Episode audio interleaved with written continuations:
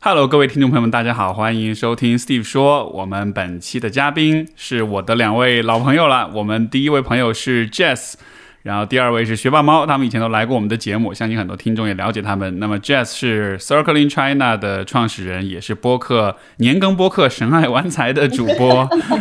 然后学霸猫是轻松冥想的创始人，这个都是我们听众的老朋友了。欢迎二位回来。好，谢谢。Hello，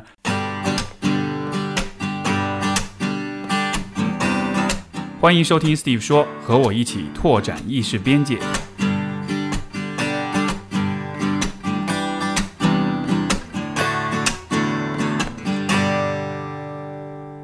我们这一期节目可能也会有视频版，因为我们现在是在用视频在三三座城市连线，所以如果大家感兴趣，也可以去 B 站或者 YouTube 看我们的视频版。然后被坑了，我不该穿睡衣的。这这不快快像快去化个妆，换一下。算了算了算了我们算了，好呀、我然后放弃了。我们今天这期节目，呃，其实主要的话题就是冥想。然后呢，我知道可能有一些朋友听到“冥想”两个字，可能就会有一些各种各样的这个想法。所以说，呃，因为首先我说啊，这期节目缘起是因为最近这个徐小猫跟 Jess 他们翻译的一本书，呃，终于上市了。然后我想跟二位聊这本书，然后这本书是关于冥想的。然后这本书的译后是 Jess 写的，然后它前面其实里面有一段话，我想在一开始先读一读，然后给大家一个、相当于是一个防杠声明吧。我我先读一下这两段啊，就是 Jess 说，许多人包括我自己之所以对身心灵相关理论感兴趣。恰是因为经历过关系里的创伤，譬如在原生家庭里遭受过暴力或者冷落，或者在恋爱经历中经历过痴迷或逃离，俗世里几乎人人都在带伤前行，一不小心就互呃互相戳痛，在受伤的地方疗伤太难了，转向更高维度寻找解释、宽慰和意义，似乎更轻松一点。于是通过超越自我，感受宇宙无量之爱，我们得以舒缓下来。这固然值得欣喜，呃，但与此同时，无我的洞见很可能会滑向灵性逃避。那些习惯于牺牲自己以换得群体归属的人，那些在爱情里低到尘埃里的人，本该学着坚定地主张边界，多自私一点，却很容易片面理解灵性教导，愈发让渡自己的权益，呃，否认生而为人的欲望，抹杀再合理不过的需求。后面他还写到，啊、或许更深层的真理存在于矛盾中，我不存在，我也可爱，无我能通向开悟，自我里也有佛。我执的危险并，我执的危险并不在于我，而在于执。执着于无我跟执着于我又有什么区别呢？我觉得这个应该是放在最前面的，因为这样子 大家一上来才会对我就是对冥想、对正念这些概念会有一些正确的认识。因为好像一说到这个，大家就觉得这好像是一个有点神叨叨的东西，但其实这个，我觉得这样的几段话很好的把我们整个讨论放在了一个我觉得很合理的一个位置上，所以这个是我一开始想跟大家分享。呃，这本书叫做《活在当下指南》，然后作者是 Sam Harris 萨姆哈里斯，呃，这个书的译者是徐小猫跟 Jess 两位合译的，所以这是今天特别想跟两位聊的一本书。那么，我我刚才念完那一段之后，你们俩有什么想法，有什么补充吗？来，作者补充一下。哦，我写的这个对吧？对呀、对，我在想你为什么要把这个放在最前面？是想要挡防御一些什么吗？比如说有人啊、呃对于冥想的误解或者攻击，或者是呃其实是这样，就是呃，首先认同冥想的人，我觉得他自然就会感兴趣关于冥想这个话题。呃，但是我其实是想号召其他一些对冥想不了解，或者想到这个说到这个话题会有一点抵触，或者嗯、有一点怀疑的朋友们，因为其实读这本书也好，包括之前我对冥想的了解，包括我跟二位以前有过的交流，我都觉得冥想是一个很有意思，也是一个有可能很有帮助的一个一套体系或者是一一套概念。但是呢，我之前我们也说过，呃，今天有很多的对于这个问题的讨论，它的方向可能不太对，会有一些让引起人误解的地方，让人觉得它好像是很神叨叨的东西，是很形式主义的东西。但是我是想一开始就让大家都明白，说我们今天讨论的不是要去聊一个很神叨叨、很神叨叨的东西，而是我觉得这包括我在读这本书的过程中的一个感觉，就是这确实是一个对于我们自己的了解，对于人的呃关于人的真相探索一个非常重要的一个途径。所以其实是有一个鼓，就其实不是劝退，反而是一个鼓励的呃一个意图在里面。对，对。其实这个也是当初我对这本书非常感兴趣的一个原因啊。那个时候书是五年前出的，那个时候我是一个坚定的啊科学论无神论者，然后我就觉得，呃，很希望有人用比较呃科学，比如说什么脑神经科学，然后心理学、哲学的方式来讲灵性的这个东西，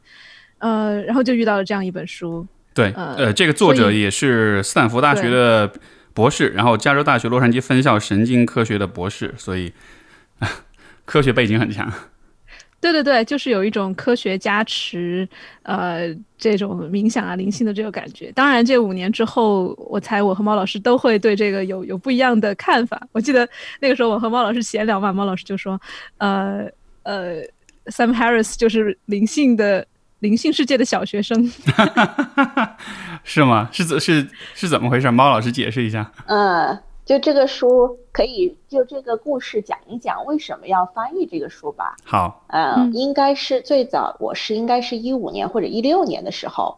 然后那个时候呢，如果说一个人他对意识领域和神经科学的学术比较感兴趣，那你肯定会去看到的，呃，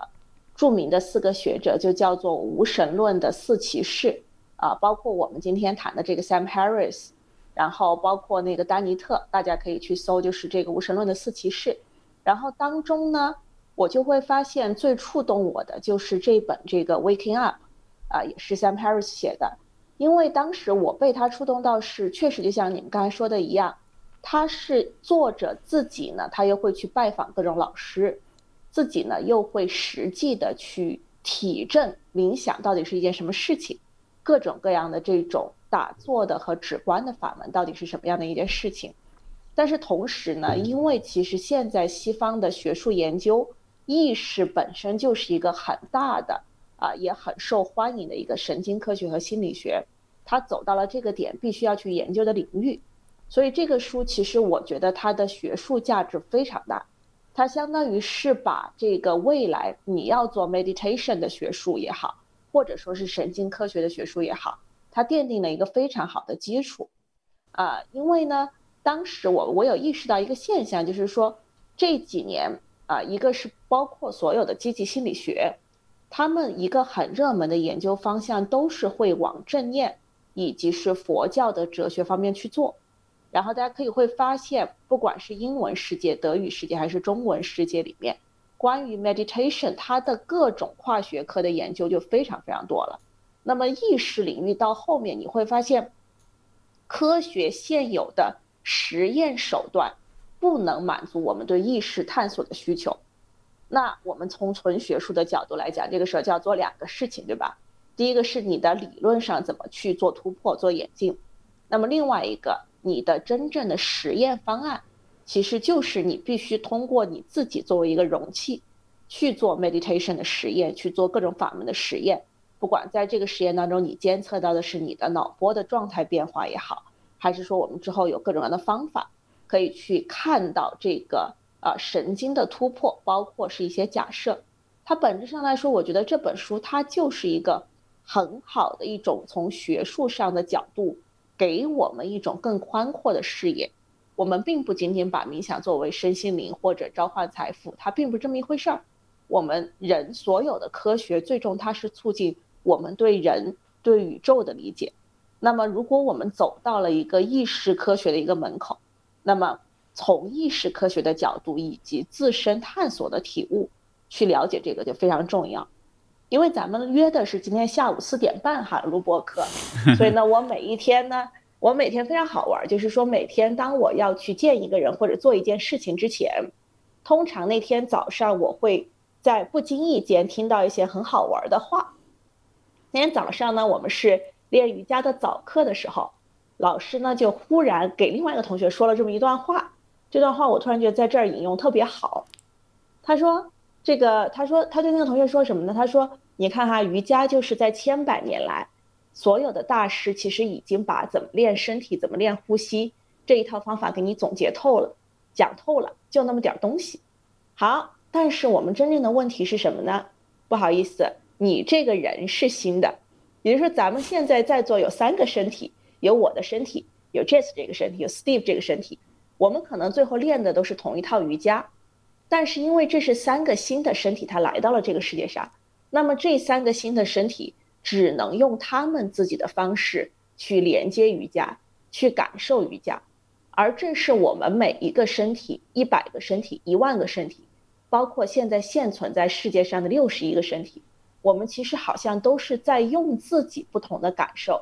去契入到这么千百年来人类已经留下来的东西。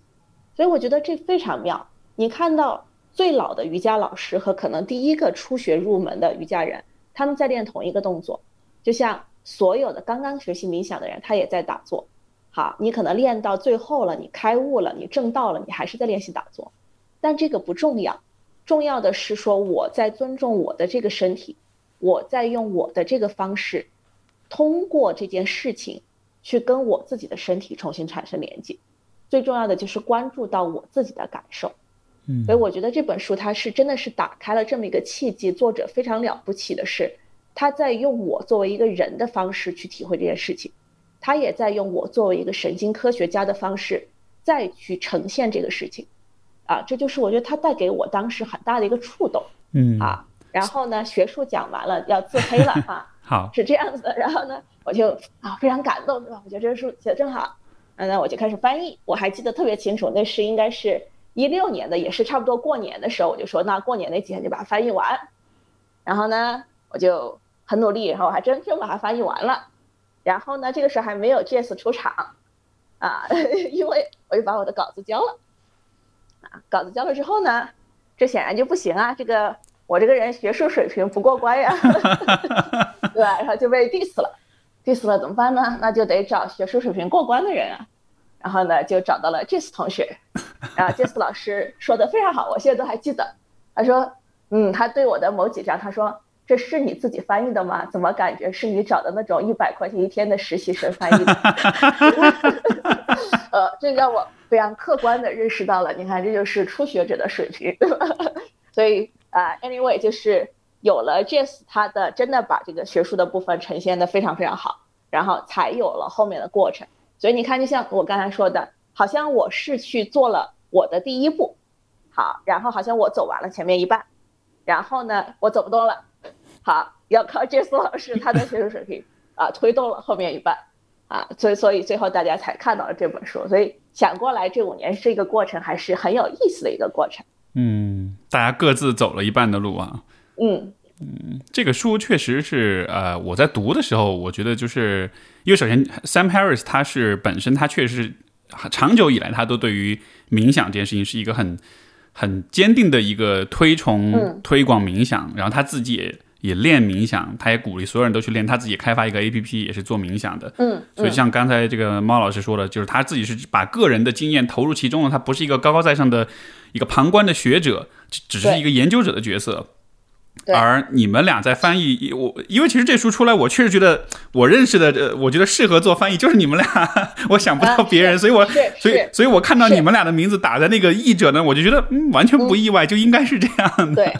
而且这本书的这个翻译，我觉得确实也翻译蛮好，就读起来很顺。因为 Sam Harris 本身他的语言也是语言表达能力其实很强，他是我觉得所有的这个公共公知里面，我觉得语言表达能力算特别特别强那种的。但是翻译起来可能也不是那么的容易，但是我觉得最终读的体验还是蛮好的。而且其实这个书比我想象的要深。就他有对他其实他上来开始在讲就是什么是我，什么是意识，然后一下就我我我我还蛮意外的，因为我本来的预期是说哦讲冥想就是讲啊怎么呼吸怎么内观，就是那种你知道很 很落地的那种很干货的东西，结果发现哇是一个很本质的哲甚至是哲学层面的一个讨论的哲学书。对对。对对，这个也是我可能一直想要，哎呀，有点觉得遗憾，就是在编辑的过程中，他把这个名字，比如说从 Waking Up 翻译成了《活在当下指南》，听起来是一个特别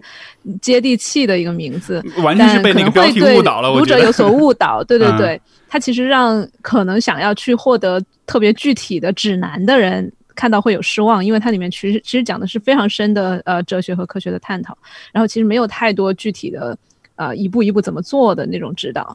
然后对于他，其实这个 Sam Harris 他本人他的读者群，他写这本书其实是为了就是让那些死死就是硬核的呃理性派去去理解冥想这个东西。然后但是这个。名字在中文的标题里面可能又吸引不到这样一块人，所以我觉得 其实是蛮遗憾的，对我自己。对吧？而且这个书就翻译其实是五年前，因为我也是老早就听听说过这本书，但是是为什么隔了这么长时间才出来？对，对，缘分吧，是不是？我这给了我们两个冥想的机会，一个就是在遗憾中去冥想，另外一个就是在等待中去冥想。当你当你真的 overcome 了这个遗憾，然后当你放下了这个等待，它就出来了。还真的是这样的，就是应该是十二月份出的嘛。然后呢，我已经是完全忘记这个事情了，我甚至觉得这个事儿不会出了。然后十二月份突然有一天，Jess 跑过来告诉我说：“哎，这个书出了。”然后我说：“嗯，我说啊，这啊。”然后最开始我不知道，我那天给你发，可能我给 Jess 发微信发到他另外一个号，他没看那个号，应该是最后纸质版出来，好像是。圣诞节之前的没几天吧，然后呢，你也不知道，我也不知道，然后是一个读者看到，还突然跟我说这个书出了，然后你会发现这个书出了。比如说在这个过程当中，我觉得这个过程它本身才是一个最好玩的过程，它已经不是说你再去做这件事情或者这个书它能带给读者什么，不是。当你的生命跟那个书发生关联的时候，它是带给你无数个你要去跟它共舞的机会，不管是它带来的是遗憾。还是等待，或者说更多很复杂的情感，哎，但是这些情感慢慢的好像就是你跟这个书的连接，或者你们的生命的一部分。当你接纳它，它自然而然就变得很有趣。我觉得它非常有趣，真的。哎，对我来说，真的是一个跟。我照见我自己的过程，比如说我最近真的 ego 很痛，就是我当我翻完这本书的时候，我觉得它特别好，然后嗯，就里面很美妙的一些词句什么的，结果全被删了嘛。然后 我我梦想中的那种，对对对，梦想中的那种这本书要一鸣惊人，然后啊，我又是译者之一，然后里面的那个要翻译的那么优美，然后那个梦有点被破了的感觉，然后最近都很疼。啊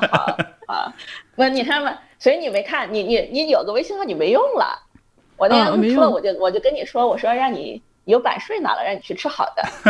是吧？没收到那个，所以你看，你就这个这个现在重新把这个 message 传达给你，对吧？如何去补这个痛？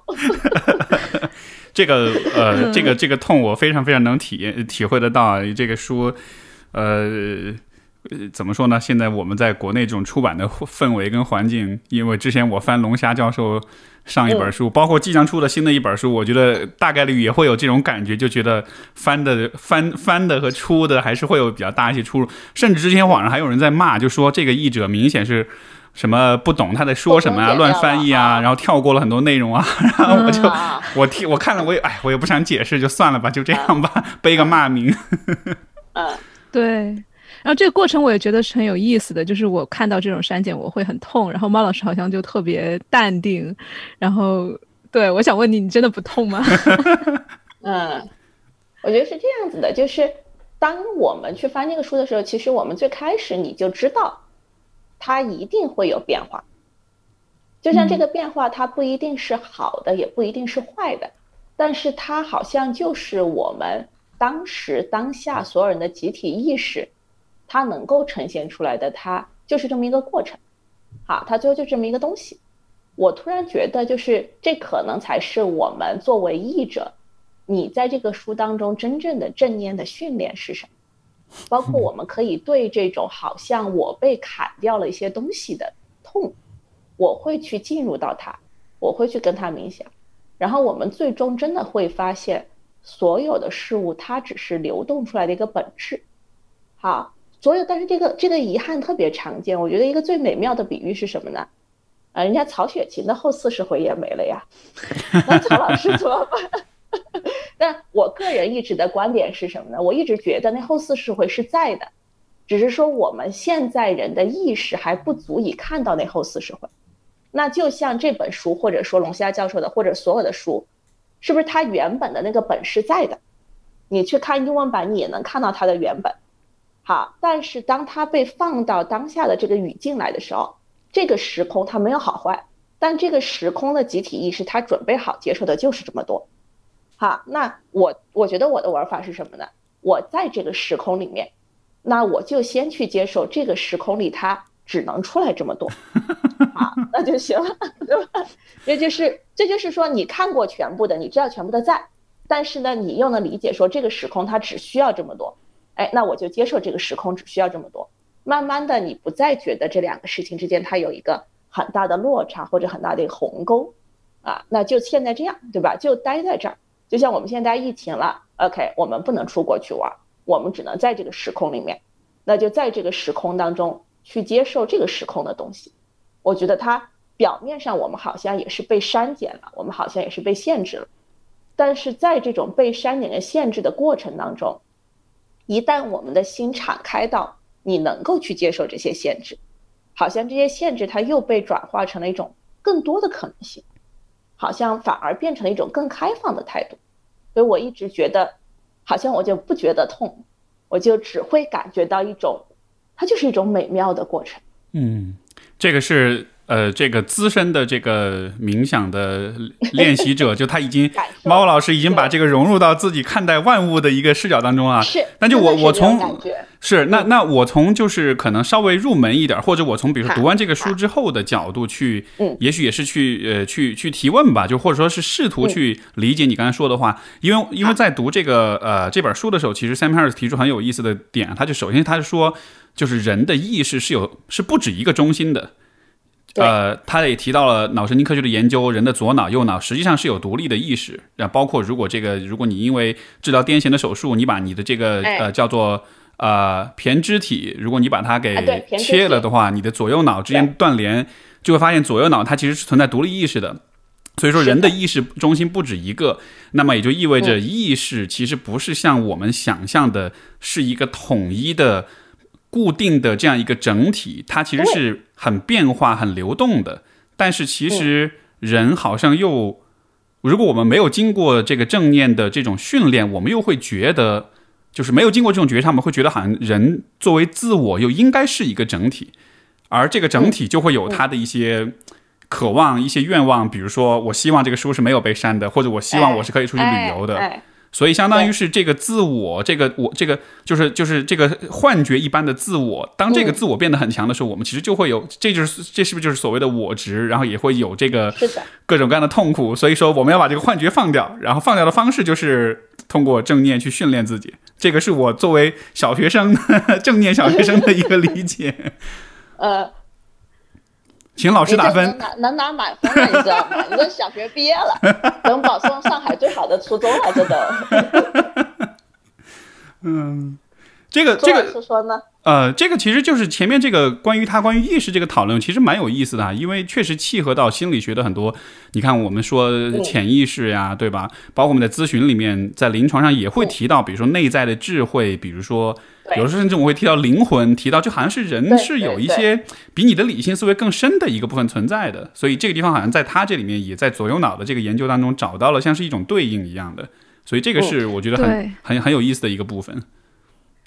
说到这个左右脑，我会推荐呃听众朋友们去看 TED Talk 里面有一个，就是可能是 All Time Top Ten 吧，就是好像前十的特别好的一个视频，就是一个脑科学家，他自己一个一个女科学家，她在呃中风之后，她就观察自己的左右脑开始混合了，然后就每一个瞬间，比如说她想打电话，她根本就打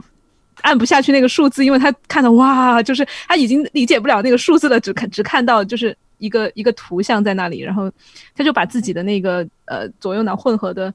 呃那个过程给讲述出来，然后后面会升华到对对于生命的热爱啊，就那那个视频太好了，就一定要推荐大家去看。嗯，然后另一个就是 Bob Burnham 的呃脱口秀，他讲自己就是如果呃被。架上了一个，因为他每天很很痛苦嘛，抑郁什么的，然后他就去做了手术，然后也是把把这两个东西给分开了，分分成两个独立的人格，一个是左脑，一个是右脑，一一个一个每天很理性很 happy，然后一个天天在那儿丧，还然后很多的冲动，然后那两个怎么怎么吵架怎么对话，他用一个音乐的形式把它表现出来，只有几分钟，也是特别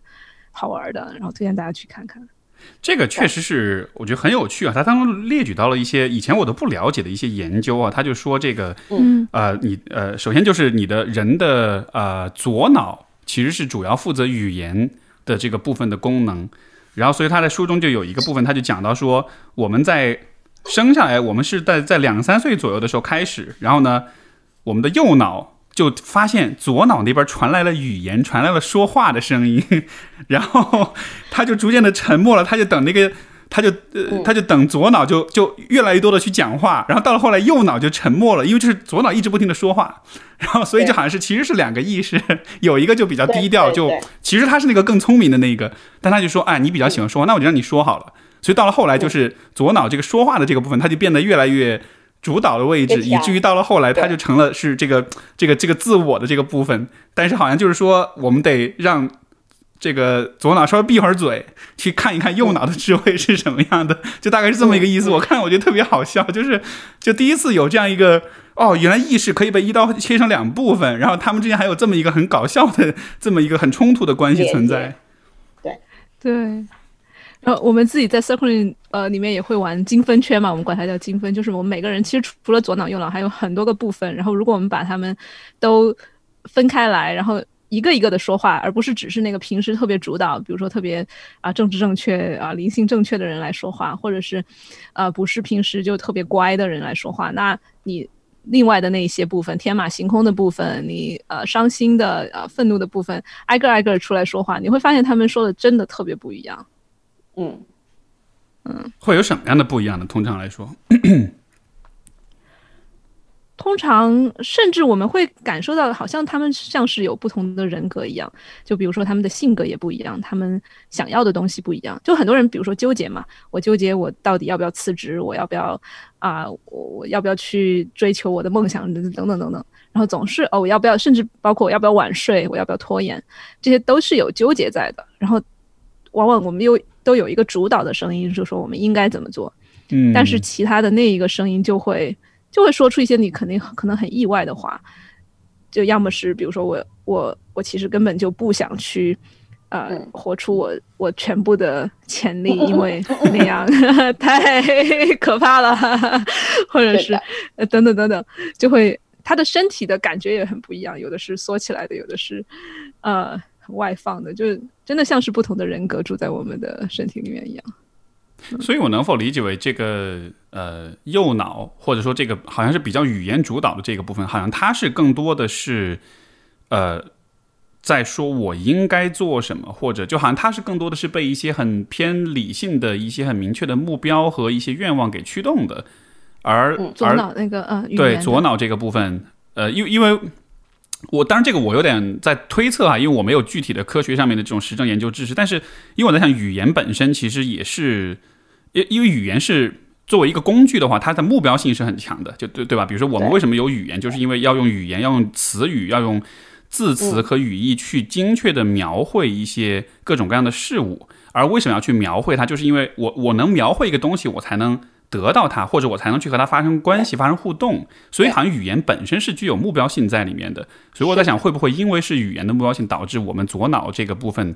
它通常来说是那个比较比较贪、比较要的那个部分，所以它会，所以才会可能，也许这个部分才会比较多执念，就是遇到一些事儿，觉得啊，我特别想要，得不到我就不开心这样子的。我我不知道，这完全是一个一个一个脑补的一个想象啊。而且你想，对，你们看过，你们不是看过《降临》吗？都是，然后其实他们的那个语言系统就不是线性的，但是我们的语言系统是线性的。所以一旦我们用语言的时候，其实我们就陷入到一种因果，然后时间前中后的这样一个顺序，然后就会有开始啊，我要有对过去的记忆，我要去规划未来，我要去啊，甚至语言，我们现在的语言也是单呃独立的嘛，就。我们看到的物体是一个物体，然后物体和词对应的一一对应，所以都是影响了我们整个的世界观。然后我们因为是活在这样的一个水里面，我们是甚至是感受不到这个水的存在，就像鱼在水里面游泳一样。嗯，所以一旦我们如果能够短暂的去跳出这样一种单独的、分离的，呃，有时间先后的这样一些惯性的话，只需要。我我们四川话瞅一眼，有别的可能性，去瞅那个一眼，然后你就会发现哇，原来还有那么多我们不知道的事情。嗯，哎，你刚才提那个，我觉得很有意思，就是一方面语言是，呃，就是你说语言是线性的，我我就会想，这个好像也是跟时间有关系，因为时间也是线性的，而同时我也联想到，比如说很多的情绪，像焦虑啊、抑郁啊，我应该说所有的情绪其实都是跟时间有关系的，因为它其实都是我们和未来的某一个状态的我们之间的一个关系，对吧？比如说，如果我觉得未来的我会变得更糟糕，我就会害怕；未来的我有可能遇到危险，我就会焦虑。所以，所以是不是从这个角度来说，好像？人比较喜欢在时间维度上比较线性的看问题，也是跟我们的语言，像你刚才说，就是跟语言的这个描述的线性的这个描述方式，好像也是有点关系的。我猜猫老师不会同意你说的时间是线性的这个。你先说，你说了，我刚才想了一个比喻，我会，我等会儿会来说。好啊，就就不一定说时间本身是不是线性，就是物理上我不知道，但是我觉得人对于时间的感知是感知过去、现在、未来，而这样的一个时间观，它其实也决定了说我们的情绪是，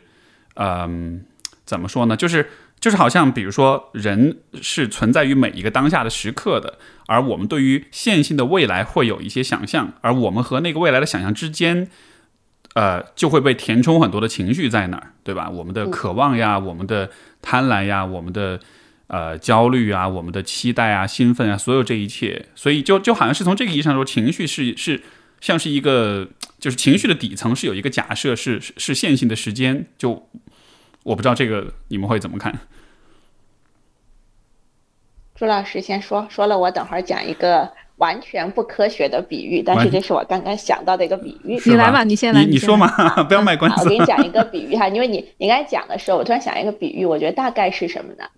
啊，左脑它确实它是一个语言性的东西，它是一个局限性的东西。我们可以把右脑，你肯定也知道，右脑它是一个感受性的东西啊。如果说比较了解。这一块的朋友的朋友，他读过杨定一老师的书，杨定一也是台湾方面啊，他现在会去推广静坐或者说是灵性东西比较好一个老师，啊，他有专门去提到，我们其实是要通过去静坐、去读经、去开发右脑，让右脑重新活跃过来。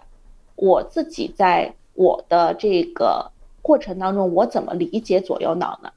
它其实没有好坏，它有点像是右脑。作为感知部分的我，我一直都知道我是一个无限性的存在，我是一个精神性的存在，而且我是无时间性的，啊，这个完全没有问题，对吧？但是呢，我有了这么一个小小的肉身，这个肉身确实是得八点钟上班的，这个肉身是得六点钟吃饭的。好，那么左脑的这套系统，它就有点像是我们在一个无限当中，我们建造了这么一个游戏场景。不管你是在玩这个 Minecraft 也好，还是玩你之前给我推荐那个灵之曙光，对吧？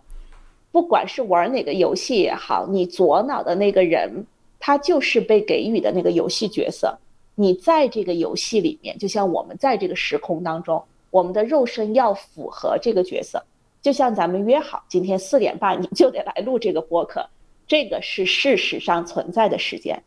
但是当我们一个人，你的左右脑协调一致之后，最美妙的事件事情是什么呢？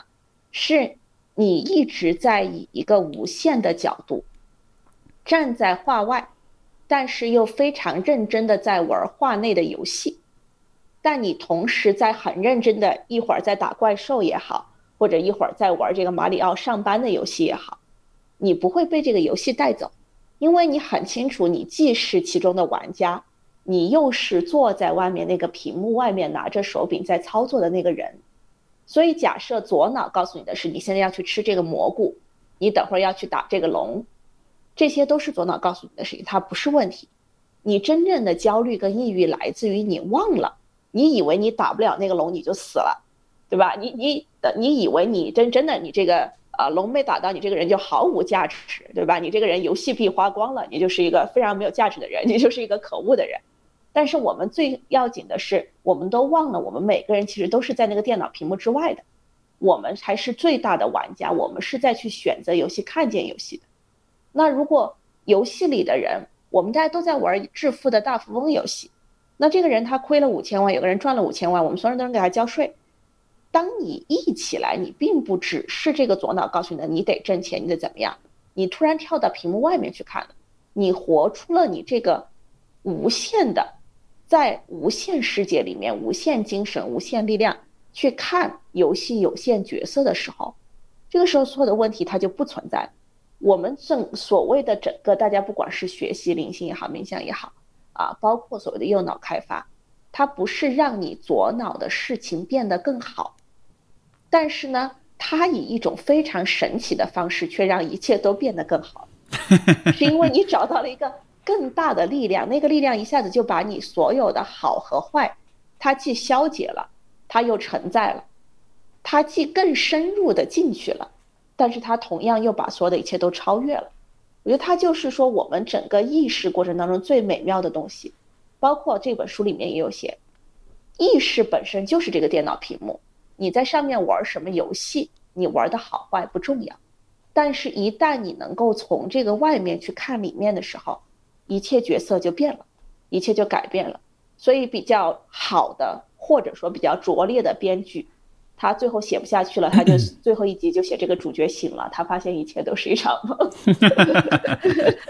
刚才这个猫老师这段话，就也许有些听众会听得略有点不太理解，但这段话我其实会想想要去引用这个《活在当下指南》这本书里面，呃，他有一段话，呃，一百零八页，他说，啊，这就是自我打的一个死结，抽象的理解想法在不断升起，或知道自己此刻正在思考是不够的，因为这样的知识本身也需要思想作为中介，而这些思想的产生并没有被察觉，正是人们对这种思想的认同。呃，既没有认识到他们只是自发出现在意识，呃，呃，即没有认识到他们只是自发的出现在意识里，才产生了我的感觉。一个人必须足够专注，才能在接二连三的想法间隙，在下一个念头产生之前，啊，窥见意识的真相。意识并非自我。一旦明白了这一点，你就可以理解，思考不过是转瞬即逝的意识表现。就当然这个也有点也有点不是那么好理解，但是我我的理解就是说，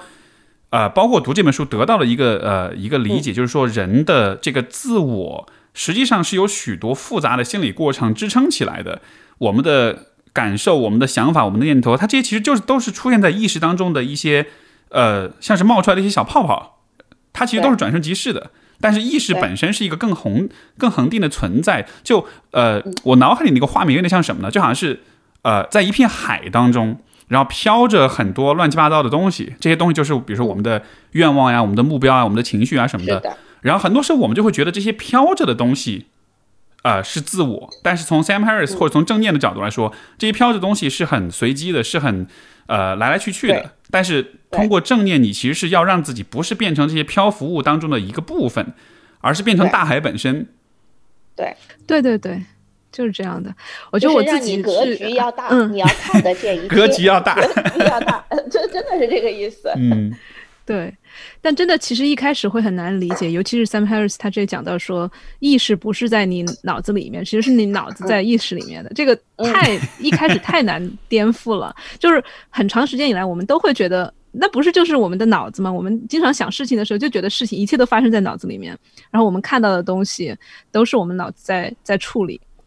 然后他说，反过来其实是，比如说我们的身体，连我们所有的一切一切都在意识里面，时间也在意识里面，空间也在意识里面，不是意识在空间时间里面。这个颠覆真的特别大。对，就好像是你的记忆、你的动机、你的回忆，呃，你的对未来的想象、你的情绪，就所有这些，它其实都是包含在意识这个更大的这样一个部分里面的。而人本身的那个、那个、那个复杂性，就决定了它是。就好像是在我们的所有这一切的底层是存在着这么一个一个像是平台或者像是背景这样的一个东西，是意识。对，就这个东西，你光去，你不要说想，我们马上玩个游戏，你就能体会到这个东西哈。来啊，可以咱们一起玩，然后包括听众也可以玩啊。表面上我们是肉身在这儿讲话，然后肉身在这儿听东西，对吧？我们怎么能够去一下子去体会到意识的存在呢？啊，我讲这个游戏。然后这个游戏可能贯穿到我们整个播客的过程中，也就是我们表面上在这儿说话，然后呢，你可以潜一潜后台当中你在操作这个游戏哈，嗯，这非常简单。你怎么样去意识到所谓的，呃，一切都在我的意识之内，或者体会到这种意识马上就能扩展呢？非常好玩。比如说我们俩，我们三个人现在我们都在自己的屋子里面，但是很可能我们刚才整个心智就已经只扑在对话上面了，然后我们完全意识不到自己所处的屋子。啊，在我讲的过程当中呢。我们可以试着你去感受，比如说你可能看到你的话筒，然后你可以往远点看到你的墙或者你的门，你能够去在这个过程当中，你不是说抓着我们要讲话或者听到什么，没有，包括听众也是，你不是在这儿听着什么，你是带着一种我在感觉到我处在现在的这个地方，我在这个房子里面，我在感受到我和这个房子，或者说我的茶杯。我在感受到他们的存在的同时，我们在讲这个话。好，我们可以继续往下面去聊所有的东西。但是，比如说我们在聊完一件事情，或者一个人在讲话的时候，你是否能够一边讲话，一边很清醒的感受到你桌子上的茶壶或者茶杯的存在？好，包括现在我和 Steve 手里面都拿着这本书。如果说你想要更深的感受到它，你可以一边去讲这个书的内容，一边去读这个书的内容。好，你也可以一边感受到它的存在，甚至你可以更深的，你在心里默默的对它的存在去说“我爱你”。好，我们大家，我们开始把这个小的游戏植入后台，对吧？嗯，我们就试一下，慢慢的看看这个小游戏植入到后台之后会有什么感觉啊？我我刚才植入的后台的想法是这本书祝这本书大卖。好，对。但是重要不是这本书怎么样，是你现在所处的状态下面。当你突然意识到，我们不只是在做这么一件事情，我们是处在一个更宏大的整体意识当中，你可能就很清楚的感觉到你会放松一点，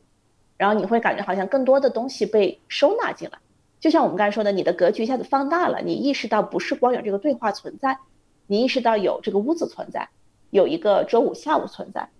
有一些很多很多东西存在。如果说我们在随时随地，我们没有被眼前的这件事情占据全部的注意力，我好像始终就是活在一个很大的空里面，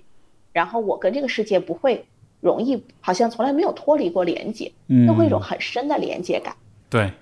这个刚才猫老师说这个时候，我脑海里想到的一点是说，你看现在猫老师在成都，Jazz 在阿姆，然后我在上海，然后我们隔着好远好远，但是好像我们又。像是在身边一样，然后就，然后就会想到整个地球，就觉得哇，这个这个这个星球还蛮神奇的，这么大，有这么多人，然后但是好像其中的人又找到一些方法连接彼此，就是是一个很很令人愉悦的一个感觉。是的，是的，就是它其实而且我们现在在你说，对，我们现在不是三个人在画框里面嘛，然后也更加有那种在玩这样一个画框里面的游戏的感觉，然后同时又身处在游戏之外，对。嗯，这还蛮特别的，所以就好像是人的呃，我们说，比如说左脑那个部分，就好像他特别喜欢做一件事儿，是是聚焦，他是想要聚焦在一个很小的事情上，对吧？但是实际上，呃，我们应该试着去做的是，把那个聚焦的那个范围变得更大一些，去把更多的事物包包括进来，因为好像越聚焦就越钻牛角尖儿，就越偏执。对，我觉得不只是这样，是有点像什么呢？你不仅能够。就有点像你同时，你你的脑子最后是同时是一个天文望远镜，又是一个最牛逼的显微镜，啊，应该是同时发生的。你既在我既在意识到我这么大的一个屋子，成都市或者更大的整个状态下，我跟他们有连接的同时，但是我又能够非常细微的投入到这个谈话当中，你没有在做分心，或者说是 miss 到任何东西，没有。你的整个我们并不是说选择大或者小。因为你足够清晰，你想一想，对不对？就像我们用胶片相机拍一样，它拍的特别大，但是那个因为是胶片机拍的，所以你的像素可以放到无限小，就是这么一个感受。对，所以它的限制不是问题，它甚至它可以越来越局限。但是同时，我们通常我们可以训练自己越来越理性，越来越专注，越来越局限。但同时，你的这个它又有一个反 向作用力，你是越来越开阔的，你的整个格局是越来越大，你的全景又看得越来越清楚。啊，是这么样一个训练。为什么人会有这样一个，就是在未经训练的情况下，为什么人会更倾向于就是注专注在比如说眼前的事情上面，而没有就是刚才提到的那种啊，包容万物的那种呃全部分呢？全观性，全观性，对，对吧？这是一个全观性，对。啊，这儿昨天就是应该是当下的力量里面哈，就是那个书就是呃，他写了一个故事，特别好玩儿。啊，他就说是那个以前禅宗打坐哈，他怎么测试一个孩子对不对呢？他就说那个呃，就会有一个老师拿一个棒子，如果说你光是掉到空里面了，你就会失去对当下的感觉，然后那个老师就会趁你不注意，啪，你就被打了，那就当头棒喝，就打得很痛。好，如果说你是警觉的，你真的在冥想的时候，你是非常警觉的，有人要来打你了，你马上就能躲开，他是这样的一个感受。好，所以我们很容易因为。你会很容易的觉得人就是做事儿，对吧？我就是吃饭，我就是睡觉。我们很难去意识到说，哎，背后有一个更大的存在啊。但是呢，反而呢，也不是说人容易，但是每个人都知道，你最后是因为跟那个更大的存在发生连接的过程，你才会感到幸福。不管是一个音乐家，好的音乐家，他就是透过音乐，他感觉他通天了，他感觉到他跟生命很深的一个东西被连接了。包括一个作家，或者说是有的人，他可能就是在做饭的过程当中，他跟他生命很本质的东西去连接了。所以很简单的就是，如果我们日常生活当中我们迷失到事情当中，我们确实就会变得非常的狭隘，就变得非常的聚焦，变得像工具人一样了就。哎，对，真的就是工具人，就是呃机器人儿。但我们每个人，其实我真的觉得哈，现代人的意识程度都蛮高的，每个人他都慢慢的开始去找到一些跟他的灵魂相通的东西。他哪怕就是啊听听歌，然后最好玩的，我刚才看到，我突然想着，就是那种中年男人晚上下班回家之后车停好，他在 下车之前，他在车上待待待那两分钟，在他走进去面对他的家庭之前，那两分钟也是他的灵魂的一个短暂的器具，对吧？其实每个人他都懂得去放空，他也都或多或少的会给自己很多很多放空的机会的。只是说我们可能没有办法去描述出这个东西来而已。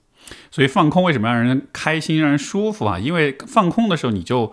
不是完全聚焦在一个具体的工具性的一个目标性的事情上的。是的，这个时候你好像是你的内心是有空间去跟更多的乱七八糟的随机的东西联系起来的。对，你的存在就变得广阔了。嗯，我要我要我要有 confession，我现在就正在放空的状态。王老师巴拉巴拉巴拉 一堆，然后我就是放空的状态。嗯，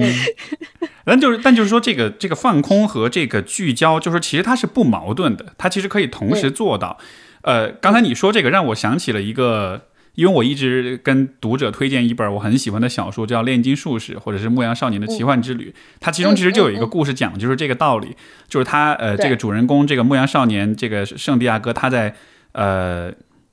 呃呃应该是呃应该是个寓言故事啊，就是说一个这个少年走到一个灰的沙漠里，发现一个辉煌的城堡，他走进去之后遇到一个智者，然后他就想成为那个智者的徒弟，然后智者就说：“我给你一个勺子。”是在上面呢，装装了一勺这个，就是这个油啊。你现在就拿着这一勺油，然后你去在这个城堡里走一圈儿。要是走回来了之后，这油一滴都没洒，我就收你做徒弟。然后这个少年就拿着这一勺这个油，就很小心的，然后走绕了这个城堡绕了一圈，回来了之后，然后就发现一滴都没洒。然后他就给这个智者说：“你看，一滴都没有洒。”然后那个智者就问他：“你在走的时候，你有没有注意到？”这个城堡当中美丽的波斯地毯，有没有注意到那些小商小贩？有没有注意到那些吹着笛子耍蛇的人？他就说没有。然后智者就说：“那你再去走一遍。”然后他去走，走完了之后，然后就洒了。回来问他说：“怎么样？都看见了吧？”啊，都看见了，很漂亮，很美。然后再一看勺里的油，一滴都不剩了，没了。嗯，是的，这个是个好故事。嗯，对，就好像是这两件事，其实就得去平衡。它是一件事儿，它是一件事儿。嗯，它是一件事儿，怎么讲？嗯啊，就就那又是今天早上我们瑜伽老师又又给我偷题了，对吧？就就每天就会有一些工具人，他会告诉你今天你需要说的事儿是啥。原来的同学呢，他就对吧？他就他就像一个大力士一样在那儿做，啊，那就非常简单，就是体式，你做的这件事情就是体式，体式就是左脑，呼吸就是右脑。好，很多人他觉得瑜伽到底是练呼吸还是练体式？那非常简单，你的体式就是那个油。如果你只是去关注你要做到那个动作，你就会丢掉你的呼吸。好，但是你光是关注你的呼吸呢，你又会忘记那个油。所以老师他讲了一句话，他说我们做瑜伽到底是做什么？是在你做体式的过程当中，给你的呼吸增加难度。就像我让你去看波斯地毯，看小商小贩，给你不撒出这滴油增加难度。但随着这个难度，你会发现你在稍微难一点点的过程当中，你再去呼吸，是不是你的心智就多了一点空间？当你的心智多了一点空间之后，反过来你的身体又多了一点空间，慢慢的身体越来越多空间，心智越来越多空间。我们刚才说到的这个，你的油不洒出来，但你又能看到全貌，你既可以做到所有的动作，但是你又从来没有失去过呼吸，这种非常美妙的平衡它就出现了。所以，我们所有的人，你不管是在做瑜伽的练习，做正念的练习，还是你去搞一个跆拳道，还是你去搞一个创业，其实它都是一样的。我们人这一辈子，你最后练的就是这种全观跟微观，非常精妙的。你自己怎么去找到你生命当中那个心智跟身体慢慢平衡的一个空间，对吧？其实最后当学霸也是这个道理，对吧？你怎么做的又快又好？那么真的就是，我觉得人一辈子，当我们有这个想法的时候，你就知道一切都是在玩。一个最好的米其林厨师，他做的就是这件事情啊。他怎么样又迅速的把这个东西切好，他又没有失去掉对整个东西的把控。所以高手跟高手之间，你越来越多能品或品味到为什么一道菜，人家做的就是很美妙。你就是透过它，你看到了非常精细的刀工，非常精细的火候的把控，但是你又感觉好像整个川菜的整个美食的灵魂又在那道菜里面，啊，非常非常美妙的过程。这个描述蛮有意思的，就好像是，所以就好像是呃，是是呃，我们在通过这种冥想的修炼，似乎是在向人们描绘一个更为理想的一种状态。在这个状态当中，你是既可以很专注、很精细，你同时又可以和很多事情有连接，而这个过程是需要练习一点的去实现的。就像你刚才说的，让呼吸变得更难一点。呃，因为你既要兼顾呼吸，又要兼顾你的体式，又要兼顾可能其他的很多事情。但就好像是在这个一点一点的更多的兼顾的过程中，呃，好像这种怎么说呢？就是这种既既专又。囊括又精的，又就就是它就好像这样的一个平衡，就不断的不断的往前延伸了。然后好像是的，然后通过持续的练习，人是有可能达到那样一种，就是就是两个极端都能得到，就好像是这个两边都两头都站的那种感觉。对，就是任何一个领域的大师，他一定在他那个领域当中都是，对吧？你看，比如说一个高尔夫球或者一个运动员。他一定在他的那个运动的精度和专度上，他达到了非常高的高度，但同时他对那个运动整体的把控和他自己的整体节奏把控，绝对也是非常超一流的水准。所以，我们人，你最后我们选择各行各业，或者我们一辈子在做的练习，我们都是在做这么一个事儿，就是训练你的心智到一个太美妙的程度了，应该说。嗯，我想我慢一点，我觉得好密呀话，我已经反应不过来了。啊。哦，呼吸不过来了。是怎么说说说太多？你你刚才是有什么想回应的吗？还是怎么的？没有，就是就是有一种，呃，对我我我我我觉得，因为我们人比较多，我希望呃话话语话中间多一点沉默，然后多一点思考，否则就感觉 好。上一次上一次跟 Jess 做节目的那些沉默，就让我各种流泪，哎，不是各种流汗，各种紧张。但是没事儿，来吧。没有，我现在是没有沉默，我我自己很紧张，然后很好，对，感觉有很多东西。我们又在这个紧张当中冥想。对，对，我不知道为什么我会感觉很多的有股气堵着出不来的感觉，嗯。对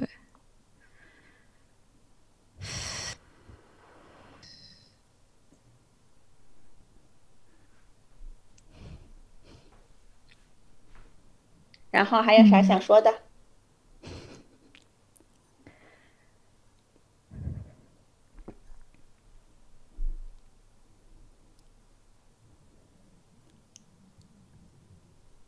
对，我就觉得很多，不知道为什么就会有想哭的感觉出来。好，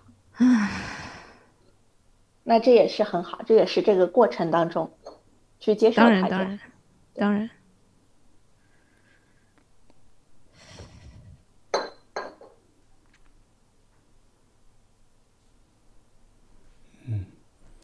我当下感觉我觉得蛮开心的，其实还好。对，就是是很欣喜的感觉，没有说到想哭，但是我看到你们俩，我觉得 非常开心，以及你就想我哭了吗？我倒没有还没有到想哭的感觉，但是就就心里面很暖的那种感觉。我觉得跟你们俩的对话，这个话题，还有你们俩这两个人，就是让我那种感觉是很舒服的。嗯，对，嗯、对我我我可能会处理信息，就像刚才信息量很大，既有理智层面的，又有很多，就猫老师也后台也开这个游戏嘛，对吧？我们，然后再加上，其实我们语言之外的，我自己这边信息量很大，所以好像需要很长很多的时间，然后慢慢的消化，然后所以刚才话比较密的时候，我就有点 overwhelmed 的感觉吧。啊。好，对。如果你是这感觉，我估计可能听众听到那段也会有点儿，哎呦呦呦呦，受不了，受不了。对，然后也会升起哇，你们两个怎么思路那么快？就是嗯。好像好像头脑反应很快，因为比如说 Steve 说一个问题，毛老师又很嗯快能够回答出来，好像是没有没有经过思考的，然后就流出来了一样，然后 Steve 又可以回过来，然后我就对，但是好像真的也也没有经过思考，好像真的也没有经过思考，哎，对，其实真的，这我同意猫老师的说法。其实刚才我也没有太特别多的思他好像也没，有经过思考。对对，就反而是觉得，哎，这这事儿就挺挺对的，就是就是这么着的，就那种感觉。嗯嗯，嗯哎，我呃，哎，我的我我本来刚才想说一个什么事儿，又给忘了，但是算了吧。嗯嗯 呃，对，可能我的紧张感来源于就感觉会有点错位，就是。嗯你是觉得没有融入到我们对话里面来，这种感觉是吗？就好像是我们跟那儿说太多了有点把你晾一边那种感觉。不是晾一边，就是没对上，对，就是嗯不在一个时空。明白？这个主要是我作为主播，我的锅，失联我没有很好的 邀请到你加入进来，所以对不起，对不起。哎呦喂！我发现 Steve 就是这会儿特别要，感觉像是要要照请了两个客人，然后要照顾好了。当然，你们当然是客人了。了。先让 Jess 当一会儿主播好不好？好就，是由你来说，然后我们来听，好不好？鼓掌。哎呀，没有个闹着玩儿的。就这样。如果说你觉得 OK，你会觉得说好像很多信息向你涌来，你很 overwhelmed，那没有问题。那现在我们就把这个好像零五交给你，然后你来带我们，我们就跟着你的脚步慢慢跳舞。就相当于上半场这个人唱的是个快歌，然后我们俩在唱 rap，对吧？那下半场你来，你来带我们就来唱个抒情的慢歌，怎么样？嗯，好啊，没问题，没问题。而且我觉得很棒哎，就我们之间能够以这样的方式来来对话，对包括来处理这个对话的这个嗯状态，我很我觉得很酷，我觉得是一个超酷的事情。我我以前很少有过这样的经验，所以还蛮棒的。嗯，对，对对对，我也觉得蛮棒的，但同时也还是蛮觉得蛮脆弱的吧。就是相当于我们是，呃，在谈话就谈话的话题之外，我们又进入到了三个人之间的谈话。嗯。就好像一方面是在说这些话话题本身，但另一方面好像又有另外一些东西。嗯嗯嗯，对，因为他既然是个谈话，那就很好，那就一定会有自己的感受出来。对，对对，我其实这会儿感觉跟你们两个的距离会近一点。嗯嗯，其实我很珍惜就你们两位朋友，然后能聚到一起很难得，所以刚才可能我觉得有点，嗯、失联的感觉，就像是，其实你们的话，比如说我也一直听你们的播客，关注你们的信息，有毛老师你说的话，其实在你单独一个人说的时候，我也能听到，然后可能我现在更期待的是我们之间有更多的互动和交流。嗯嗯，对，嗯，对，所以就希望有多一点喘息的空间，就是哎，我们说一句话，好，呃，那句话落下来，多落一会儿，然后，来，嗯，这个这个确实是我一个问题啊，就是我一一兴奋了，我话就会特别多，而且就会特别快，就会就是恨不得把所有的想法，呃，真是就是赶快 Neuralink 给我装上，赶快咱们脑机接口装上，然后就不用说话了。是是是，对。但真的是这个是我之前所说的，我觉得就是跟你们能聊这些话题，我觉得挺嗨。因为首先读完这本书之后，我就觉得挺嗨的，就 就看看看到有些东西就觉得哇，加快了，那速度就加快了。对，是就就不小心就就速度就加快了，对，嗯，嗯。对，其实说到左右脑，它不只是一个简单的呃逻逻辑语言，然后和另外一边什么图像的关系，其实也是我们头脑和身体吧，觉得可能可以这样去想。然后身体其实往往会很慢，然后说话会很快。然后当我们嗯下定决心做一件事情的时候，那种东西也很快。然后对我此刻就会感觉到很多很多疲惫吧，就是当我们嗯思考很快和然后我的身体跟不上的那种嗯疲惫。嗯，嗯，是你这么一说，提醒我了，刚才我左脑过于活跃了，话太多了。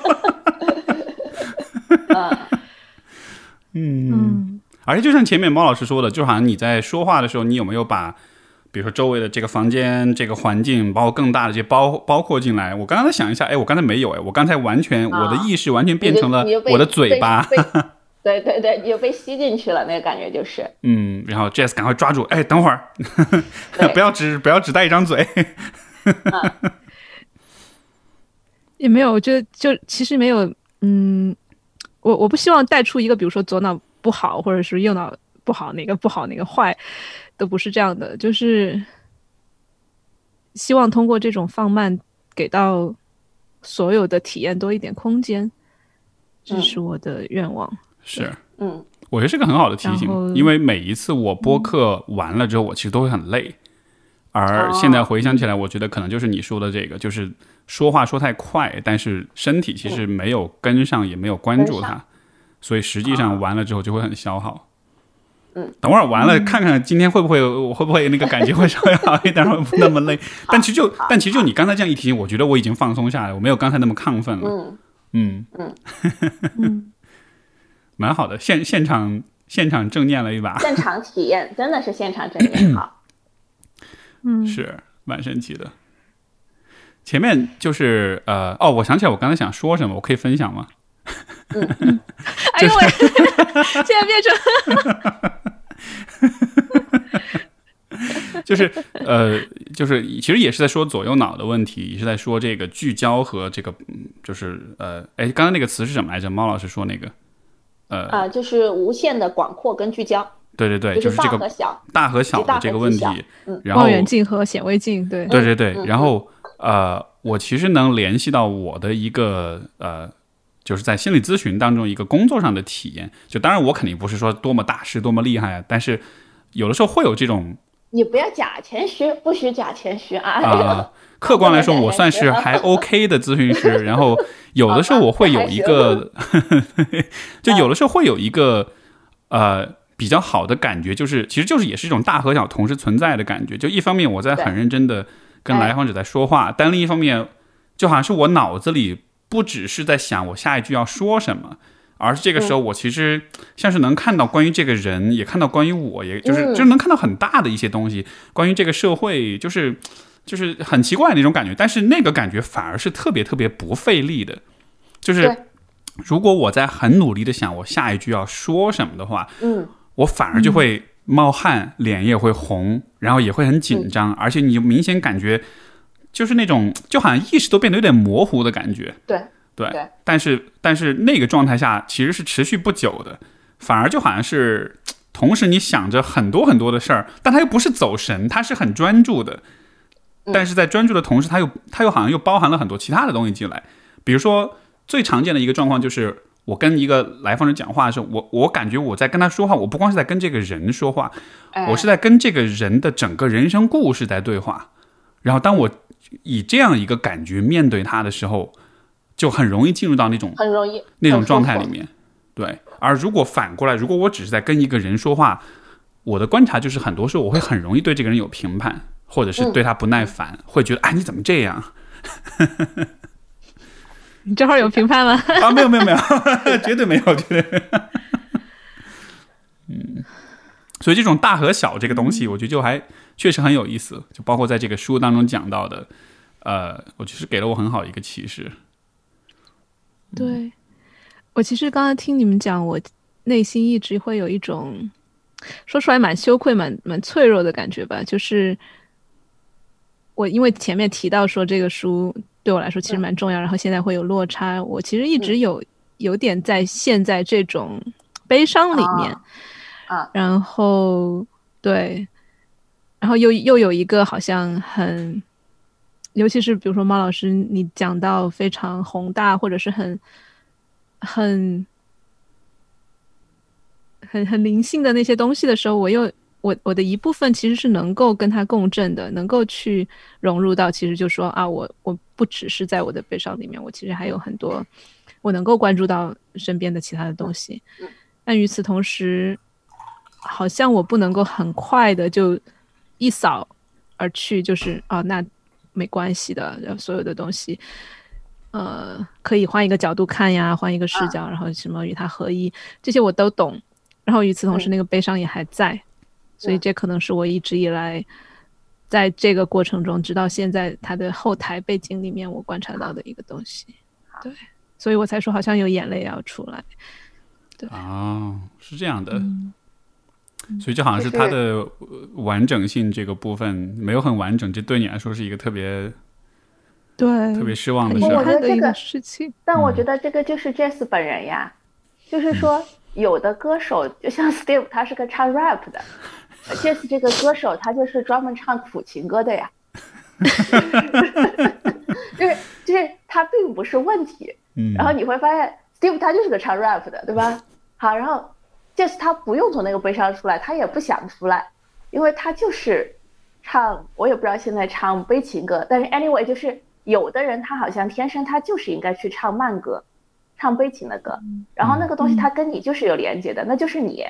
你就是要成为这股能量表达的通道，所以无论哪怕这个书它没有被删减，呃，你都会找到新的悲伤的地方，对吧？就来了、来了一个亿的版税，你也能找到值得悲伤的地方，呃，但是这不是问题，我觉得这不是问题，就是你会发现，也许你的灵魂里面就是一个呃悲情音乐家，anyway 就这种吧，嗯。是吗？我我没有觉得它是问题啊，我一直以来都没有觉得是问题。我我的意思就是是你的旋律，嗯。嗯。对对对，一定程度上也是希望在我们三个这个空间里面，让嗯，这个旋律有有一点就就是占点地儿吧。对，对，就是 rap 完了，然后来一段那种忧伤的钢琴的夜曲，嗯。为你弹奏肖邦的夜曲，感觉 这样说这个问题确实确实是，但确实也同时是个很，我觉得也有客观的，呃，很真实的一个问题的存在，就是说嗯现在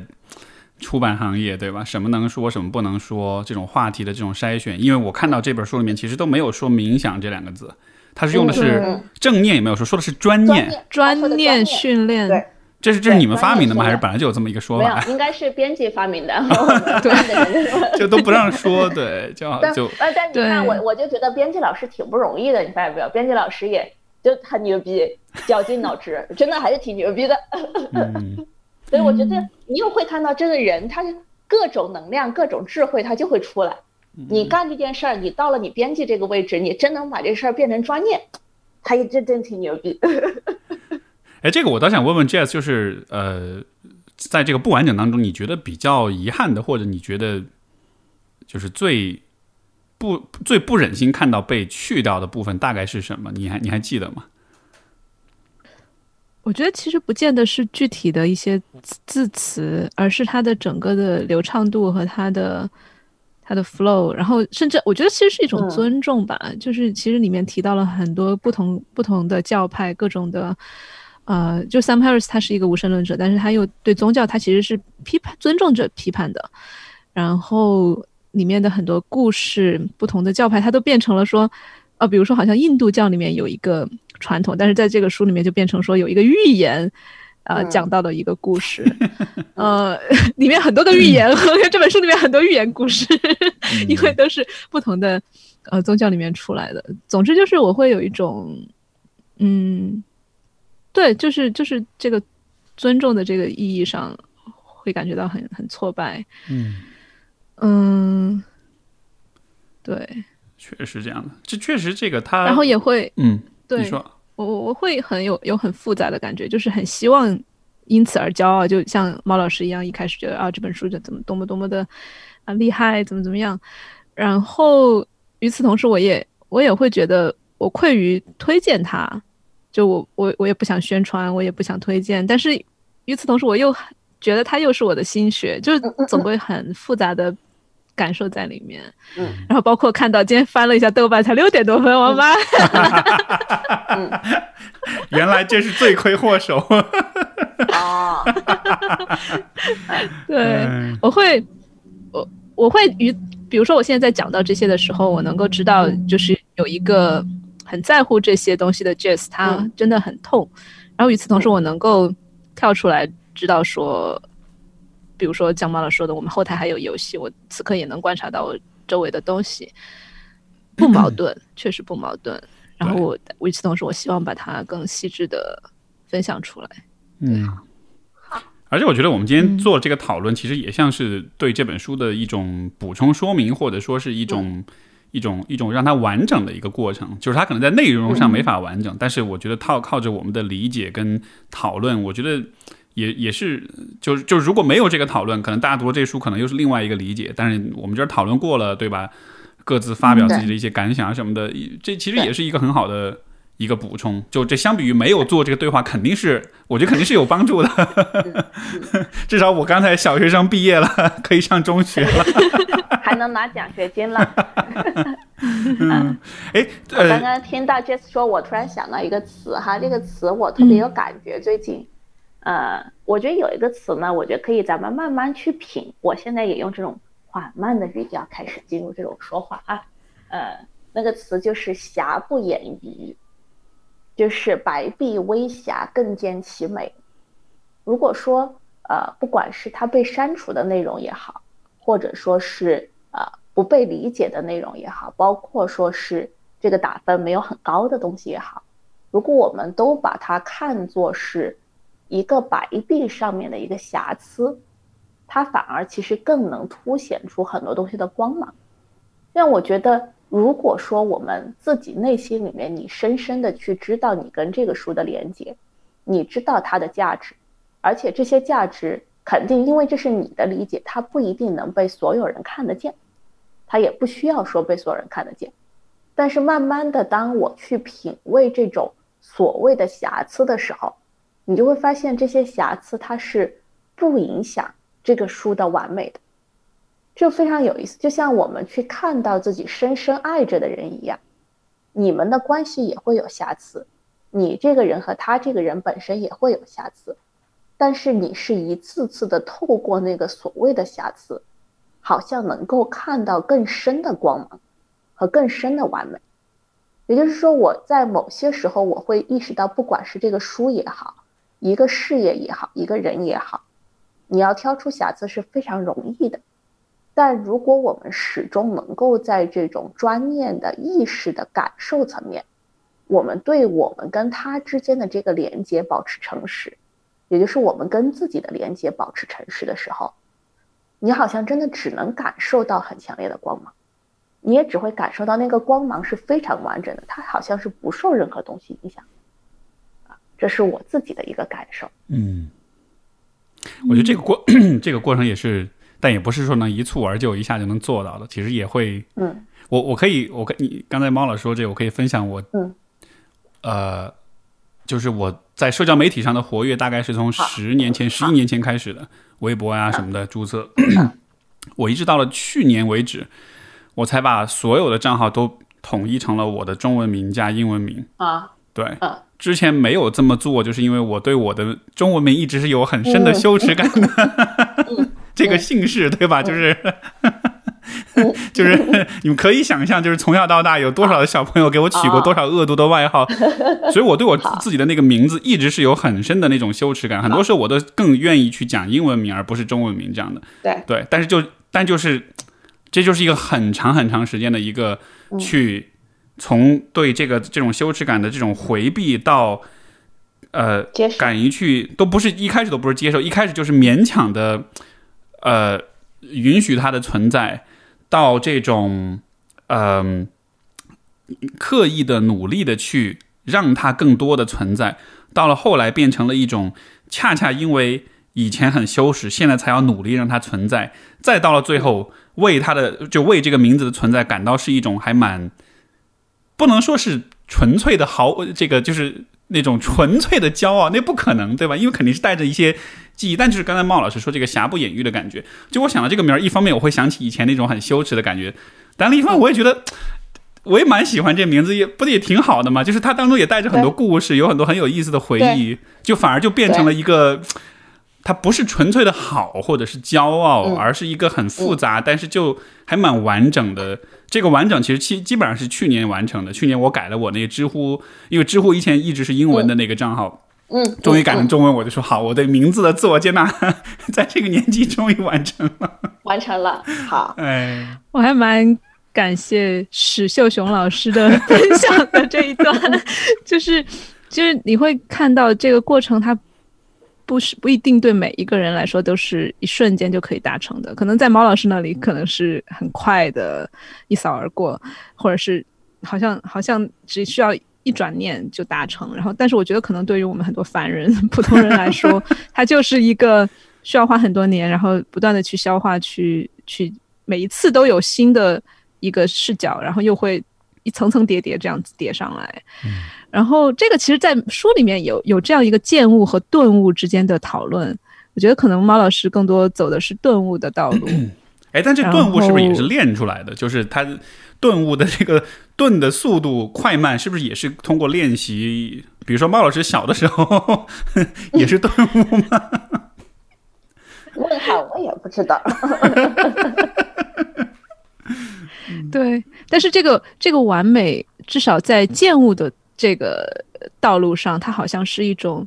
你需要去把那个瑕疵，就像呃，Steve 刚才讲到的，它一层一层的去去揭开，然后再去去去细细的瞧一瞧，然后慢慢的，他才接受成了，哎，这个瑕疵瑕疵本身其实就是完美的一部分，或者是甚至不存在瑕疵了，它就是当下如其所是，我就是这个名字，这个这个接纳，它是来的。来的靠后的，它是慢慢产生的，所以我很喜欢这本书。它提到的，呃，用的词是心智锻炼，嗯，对吧？就是冥想，对冥想被说成心智锻炼，对，其实也 OK 哈。其实我觉得这样的说法会让我，因为因为你看，我们如果不是这个词儿，我觉得很有可能我们会用的词儿比较传统的，可能是修行或者修炼。对吧？但是修行和修炼呢，它带一点宗教神秘色彩的这种调调，而且它会，我就会让人觉得更有距离感一些。但你说心智锻炼，就好像是哦，就锻炼谁锻炼的体验，大家都有，对吧？我通过锻炼怎么样让自己身体变得越来越好，这个感觉是很容易共情的。所以我觉得，当他提出心智锻炼的时候，呃，我就是给是反而是给人很多的这种希望感，就是哦，原来我的心智也是可以通过呃持续的长期的训练，可以达到一个越来越。呃，平衡越来越完善的这样一个高度的，对，对，这个书里面好像我不知道是他写的还是后来 Sam Harris 在呃播客里面讲，就是其实顿悟和见悟它不是一个二元对立的路径。然后，呃，对，猫老师你讲这个吧，因为猫我觉得猫老师的路径其实很像是佛教里面的那个呃异行道嘛，直接来 rap 了。请 开始你的表演。好的，呃，本不想，但是你讲的他妈又来了，rap 又来了，又得唱，对吧？来来来，很简单，很简单啊，就是大家都听说过那个嘛，对吧？就是时时勤拂拭，勿使染尘埃。嗯嗯。然后就是，然后顿悟就是本来无一物，何时惹尘埃？好。对。但是呢，我觉得非常简单，就是如果我来教人，我会怎么教哈？我其实到教人，我一直都这么教的，我就是说。你每个人你都会有顿悟的经验，你不可能没有过。就是咱们刚才讲的，你偶尔抽个烟，或者你钓个鱼，你在车里坐一会儿，那个放空它本身就是个顿悟的经验，只是你不足以描述出来，你没理论基础，你不知道它是什么。啊，但是见悟，所谓的见悟，我认为它是一个非常有用的东西，因为它，比如说我们通过我自己常教的方法，就是那个和波诺波诺的清理，就是你不管做什么。你就在那个事情的过程当中，你对你所有产生的想法和情绪，说对不起，请原谅，谢谢你，我爱你。它就是一个现在来说最简单的见悟的修炼方式。那见悟有点像是什么呢？见悟有点像是他在不断的给你打这个局限游戏的过程当中提供草药包，他帮助你把这个具体的有限的游戏打得更好一点。对吧？你可以在游戏当中不断的获得能量，获得能量，获得能量，他就把一个具体的事情也变成了一种很简单的心智锻炼。好，但同时呢，因为很多人他如果是光是顿悟的，他就会说我不知道怎么把这个经验放回我的日常生活当中啊，我还是要做饭呀，我还是要带小孩呀。所以见悟的方式，不管是你，比如说，哎，很多像 Ray Dalio 他们要做投资之前，他先去做冥想，或者说是很多学龄极限的人，他要做投资之前，要做一个事儿之前。他先去做清理，见悟就相当于他让你在日常生活当中，你都有那么一个心智训练的空间和机会，你带着这个去走就行了。所以没有人是只有顿悟或者只有见悟的，每个人他好像就是这个我们经典的数学题，一个人从 A 点出发，一个人从 B 点出发，然后他们终将在终点相遇。所以 A 点出发的人，他其实他顿悟了之后，他反而也会学习很多见悟的东西。，B 点出发的人，他从见悟开始，慢慢的、慢慢的、慢慢练、慢慢练、慢慢练，他的那种所谓顿悟的经验，他就变多了。好，最后这两种人，他们都一定会在中间相遇，他都会积累到足够多的这种体会，足够多的经验，让他去明白，是的，本来就没有东西在那儿，但是我作为一个局限的肉身人，我还在这个世界有这个城市，我有我的工作，在这些有当中。我透过一次次的去清理他们，一次次去擦拭这些尘埃，我才来去证悟到，其实没有那些东西。前面部分我听明白了，后面你说的，后面你说的没有这个，没有这些东西，这这突然一下就让我拐不过弯了。这个你能再解释一下吗？呃，就很简单，比如说哈，表面上假设我们假设这么说，就是全中国有一万个心理咨询师，对吧？有 Steve。啊，有我们著名的、敬爱的陈海贤老师啊，然后我也，啊，就是你会问，你们表面上你们都在做同样的一个工作，但其实大家都知道，这一万个心理咨询师，他最终面对的都是他自己，他面对的其实都是他自己的想法，他自己的情绪，他自己的模式。那所以说，有没有到底有没有心理咨询这回事儿？有没有所谓的你的遇到的这个人他有什么样的问题？不存在这些客观的问题，它只存在于 Steve 怎么看，或者海贤老师他经验到什么东西，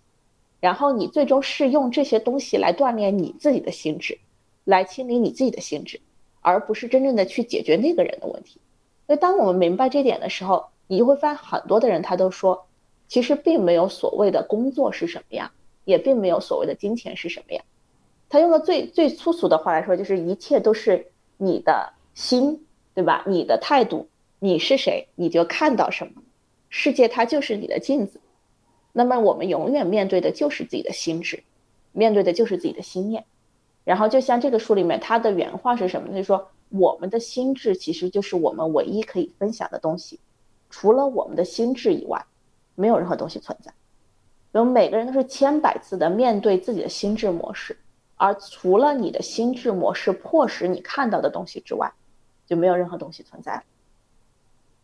他说的心智模式指的是什么呢？这个我有点记不得了。他有他有去定义它吗？嗯，他也没有具体的讲这个。这个如果要非要讲这个呢，我们就引入一个参考文献吧，就是一个《能断金刚》那个书，可以作为一个比较好的参考文献。它是从佛教的唯识论来的。呃，唯识呢，还有一本书就是杨定一老师写的，就只叫唯识。啊，就是唯，就是那个。只有识就是认识，只有认识，啊，我们可以通过这两本书去做一个参考，这就不展开了，大家可以学一学唯识论，可以 Steve 之后你看过唯识论之后，我们再来去探讨都可以，这就埋一个坑，对吧？吸引这些人又回来听。嗯，OK，但就嗯。我我我我还是就我我会还是有点不是特别理解啊，怎么答非所问呢，王老师？没，就是就是我还是没有特别理解。比如说你说到就是咨询这件事情到就到最后，它其实并不存在，我并没有真的去帮别人，都是就这个从现实的层面上来说，这件事情还是会带来这个这个坑必须留，这个坑必须留，你得看那两个书，等到时间成熟了，然后咱们再专门来探讨这个问题。那这个坑今天必须留在这儿，对吧？所以就啊，所以就没有你你就是就故意不答，卖个关子是吗？因为这个我一时也说不了，就真的是大家得看了哈，你也看了，然后咱们就能往下说。明白。你像人家佛教的整个流派当中，这么大一个流派叫唯识呀，对吧？这个一句两句说清楚，也就人家没生意做了，你知道吗？人家生意好呗，好吧。哎，有一个呃，这个地方我还想分享一个，就是我之前不是说嘛，就我在读这书的时候，我其实有一个算是我自己做的一个，像是一个一个补充的思考。呃，因为前面我们不是在说，我们如果很武断的把人分成左脑跟右脑，对吧？左脑是那个语言主导的那个部分，它也是那个比较喜欢聚焦的那个部分；右脑可能是更大的那个部分，是是囊括万象的那一个部分。然后我就在想，为什么？呃，因为你看，Sam Harris 他说，自我是这样一个幻觉，他会想象自己是一个统一存在的主体。然后我就在想，在人类的进化过程中，为什么我们会产生这样一个？嗯，幻觉就是这样一个幻觉，对它产生的原因可能是什么？呃，而我原因肯定有很多，但是我想到的一个点，Simon Harris 他好像没有说，但是我觉得有可能一个问题是什么呢？其实就是人与人之间的这个交互。嗯嗯，如果这是一个信息流的话，它的带宽是非常非常窄的。因为我之前看到的这个一个说法是说，呃，就是我们的语言。呃的信息流，它的带宽大约是三十九比特每秒，就是如果你计算它这个信息传播的这个量的话，而今天的五 G 下载的速度是一百五十 MB 每秒，所以它大概是四百万倍还是五百万倍的这个速度，所以就是人与人间的交互，它的那个呃带宽是非常非常窄的。那这里出现一个问题，就是人的心智其实非常复杂，嗯，但是人与人之间的那个带宽又很窄。所以，当我们去理解别人的时候，包括我们去向别人展现自己的时候，因为有那个很窄的带宽，所以我没有办法把所有的东西同时都展现出来，所以我们只能去对自己做一个简化，而这个简化的自我，就是有这样一个想象出来的统一的主体，有这样一个自我。它虽然是一个幻觉，但是它，但是。就有点像是我把自我压缩成了一个打包了成了一个 zip 文件，然后这个文件是足以通过语言、通过人面对面交流去传输的，所以它虽然比较简单，但是它确实是可传输的。如果不做这个压缩，我要同时传递内心所有的复杂性的话，是语言是承载不了的，所以才会有这样一个自我的幻觉。就是我是在试图去解释为什么会有这样一个幻觉的存在。对，是一个必要的幻觉。呃，是一个或者说是一个不得已的幻觉，就是因为因为语言的速率实在太传输速率太慢了，对，嗯嗯，你们怎么想？这个这是我想到的，对。好，这次老师说。啊，我就慢，我我我语言传输，我我这边处理信息速度慢。你慢慢说，好，你慢慢说。嗯。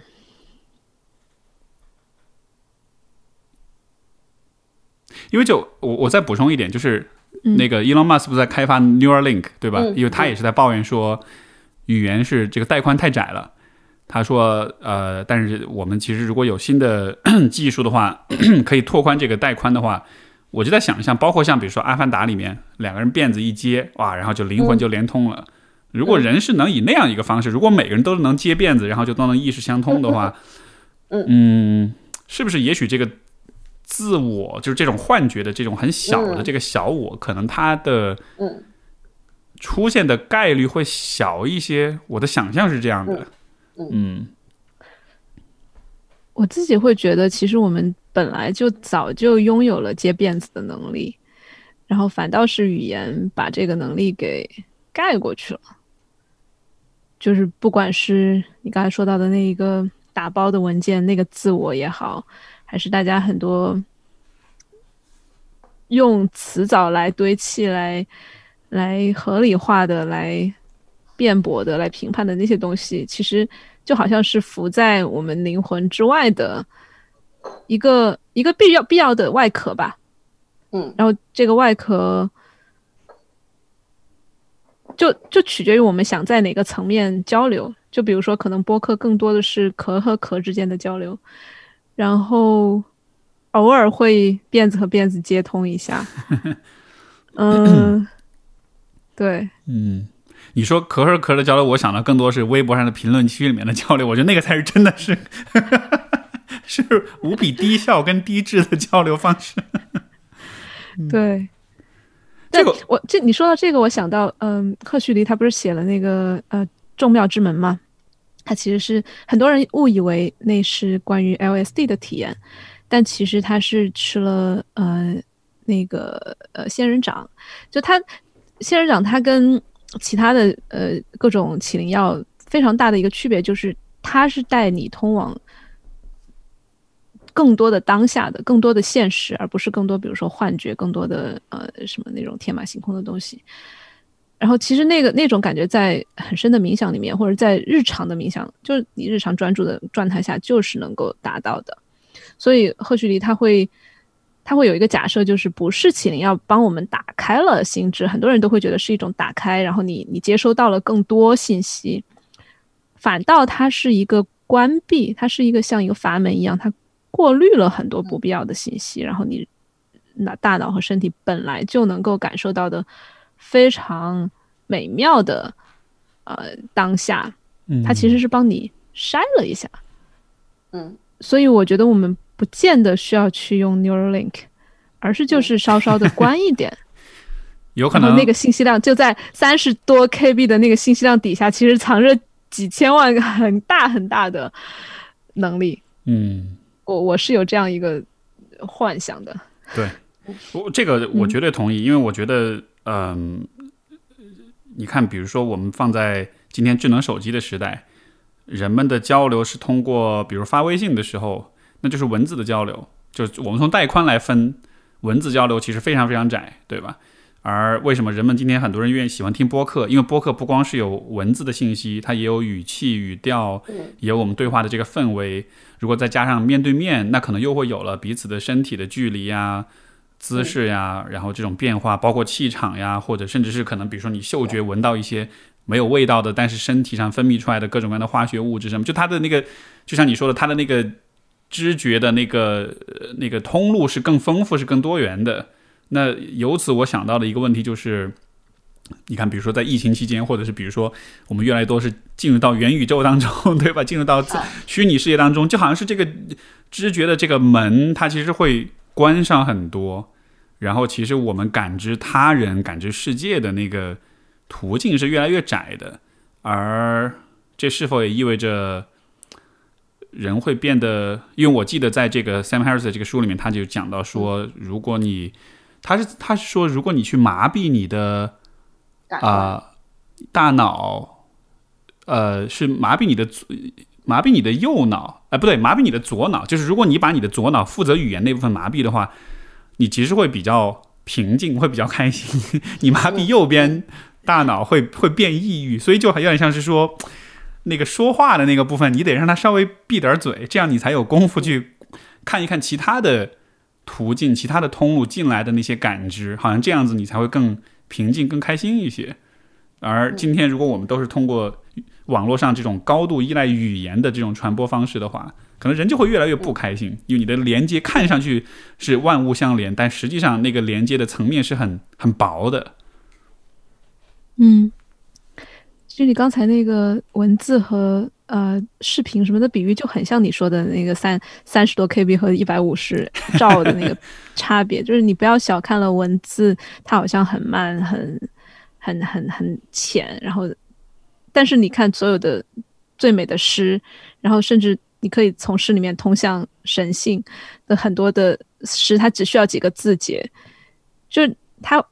不见得，就是我们常常低估了这种很简单的。关联，就包括人和人之间那种很拙劣，然后很甚至你在宇宙的维度真的很渺小、很可悲的那种一瞬间的联系。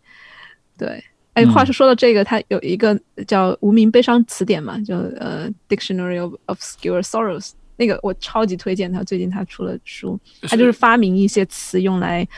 呃，描述我们那种无可名状的一些感受。是谁？是 Sam Harris 是的写的吗？不是，不是，是另外一个一个叫 John 什么东西。我回头回头把我们把 show notes 可以 好。今天我们说到所有的书都会写在 show notes 里面。对，大家如果没听清楚的话，嗯，发明了一个词叫戏诺，我把它翻译为戏诺，就 casino，呃，S E N O。是他造呃新造的一个词啊，然后啊，对，细细诺，我我把它叫细诺，微小的细小的细，承诺的诺，嗯，它是一个度量衡，用来衡量陌生人之间连接的最小单位，可以是一个眼神，可以是网上的一一个嗨，可以是就是最小最小的单位，然后跟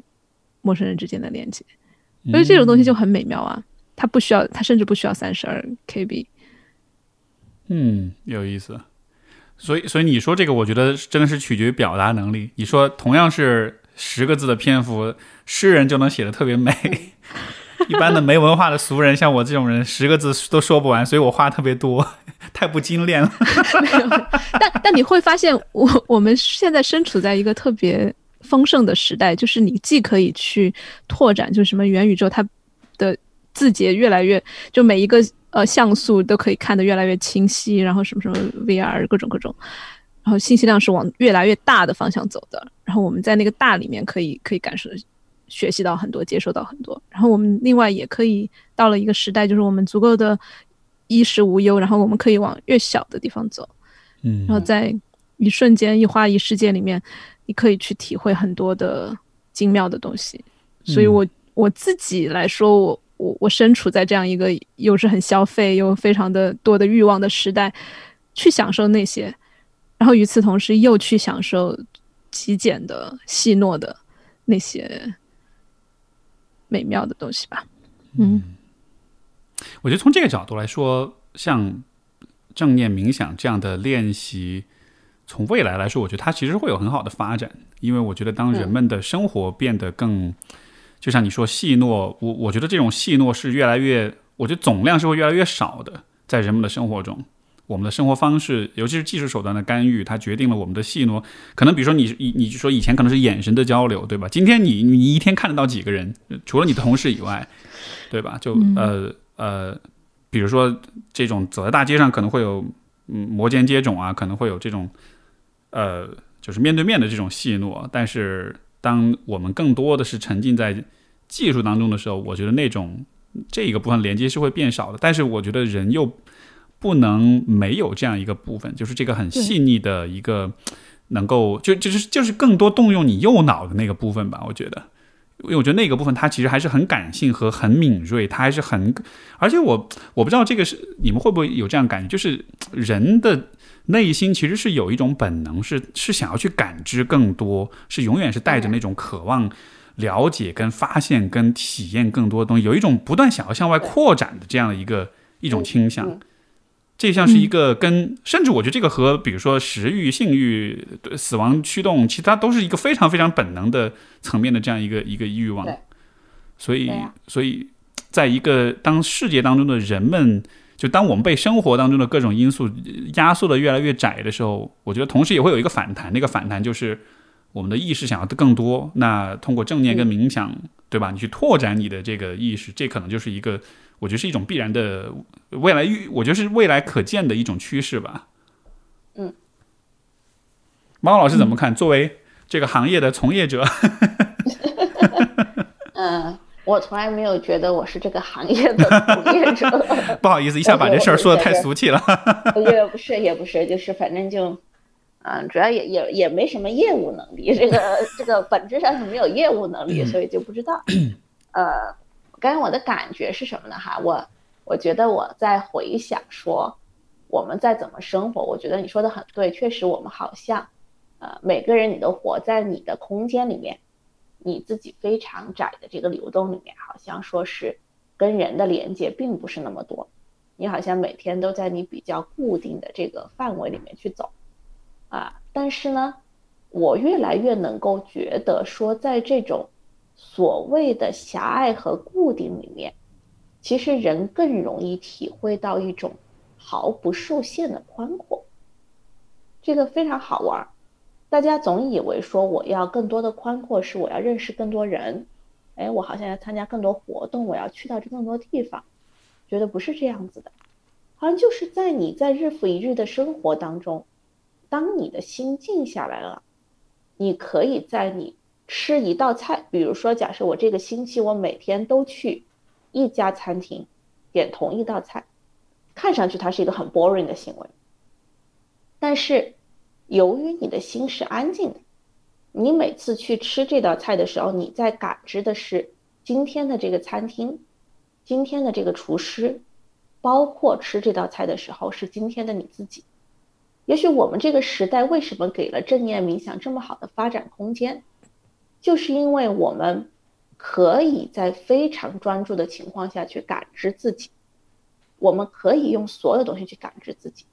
就像。你在不断的录播客，其实你每期播客，你不仅仅是录出来它，你也能感受到你自己的状态的变化，你能够去细微的体会到为什么我今天是这样，我今天不是那样。当我们越来越多人明白人生，我们唯一玩的游戏，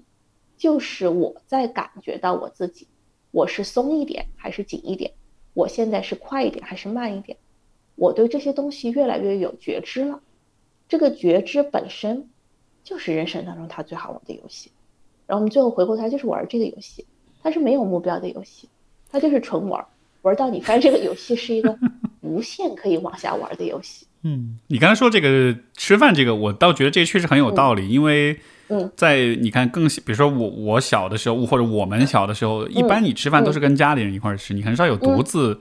吃饭的时候，那时候你下馆子也可能也没什么太多馆子可以选择，就你没有品菜，没有那个社交，对，就是好像品菜，就是你通常都是跟别人在一块儿的，而在跟别人在一块儿的时候，你的注意力通常都是跟别人有关，你很难就是说啊，我谁也不理，我就看我自己往里面看的那个，对，嗯，确实是这样，这这这倒确实是一个好处哈，嗯啊，我怎么突然又想回到消费主义上？好，必须回来。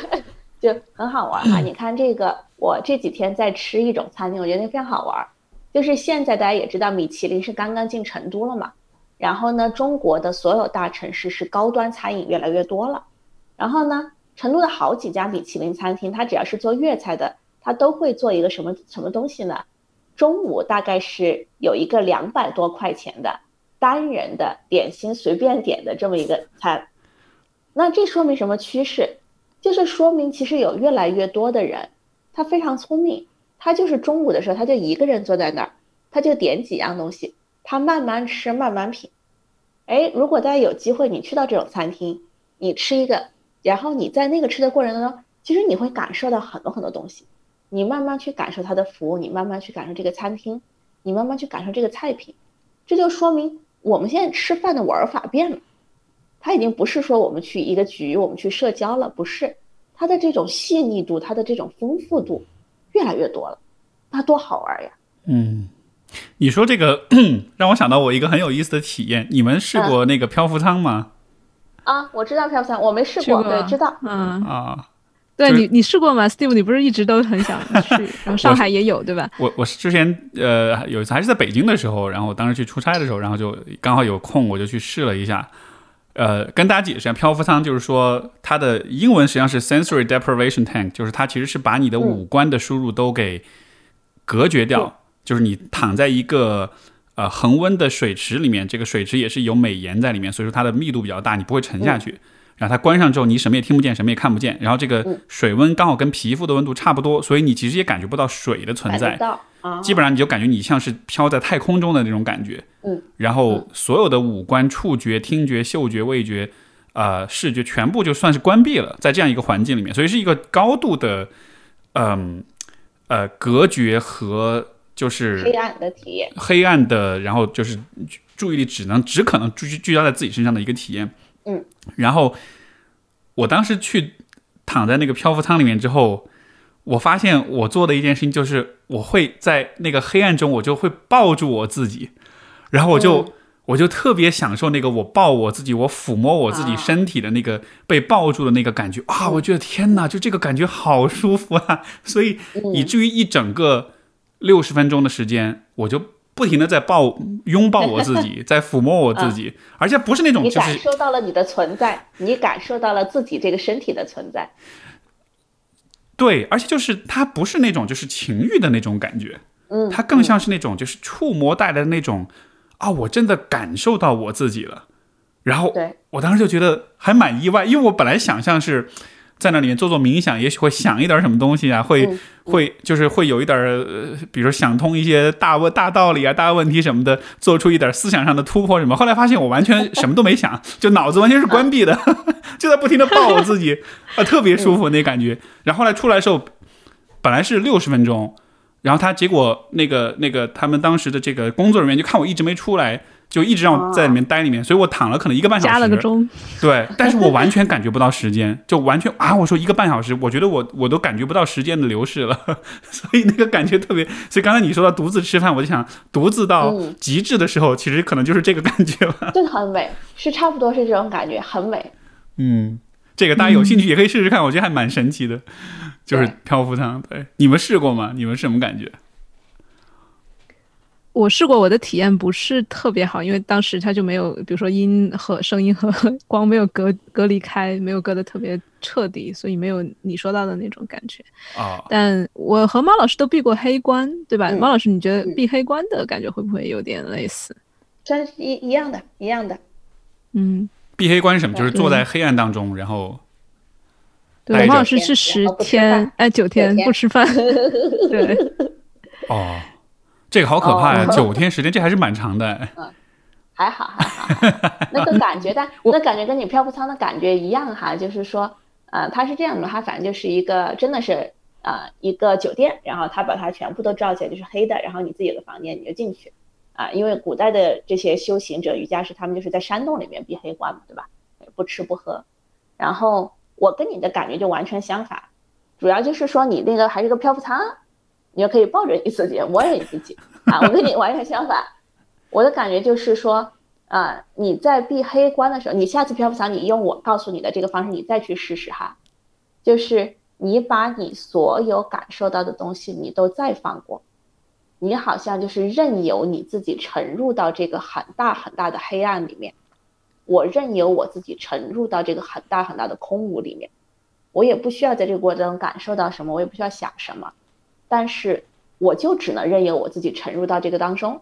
这个日子就很好混，对吧？你，然后这个九天就无痛混完。哦，就是那时间很长，所以就有点难熬，是吗？它其实也不是难熬，但是它最终就是通过这种你无可奈何的放手，你一下子你就明白了人生该如何混，哎，就好混了。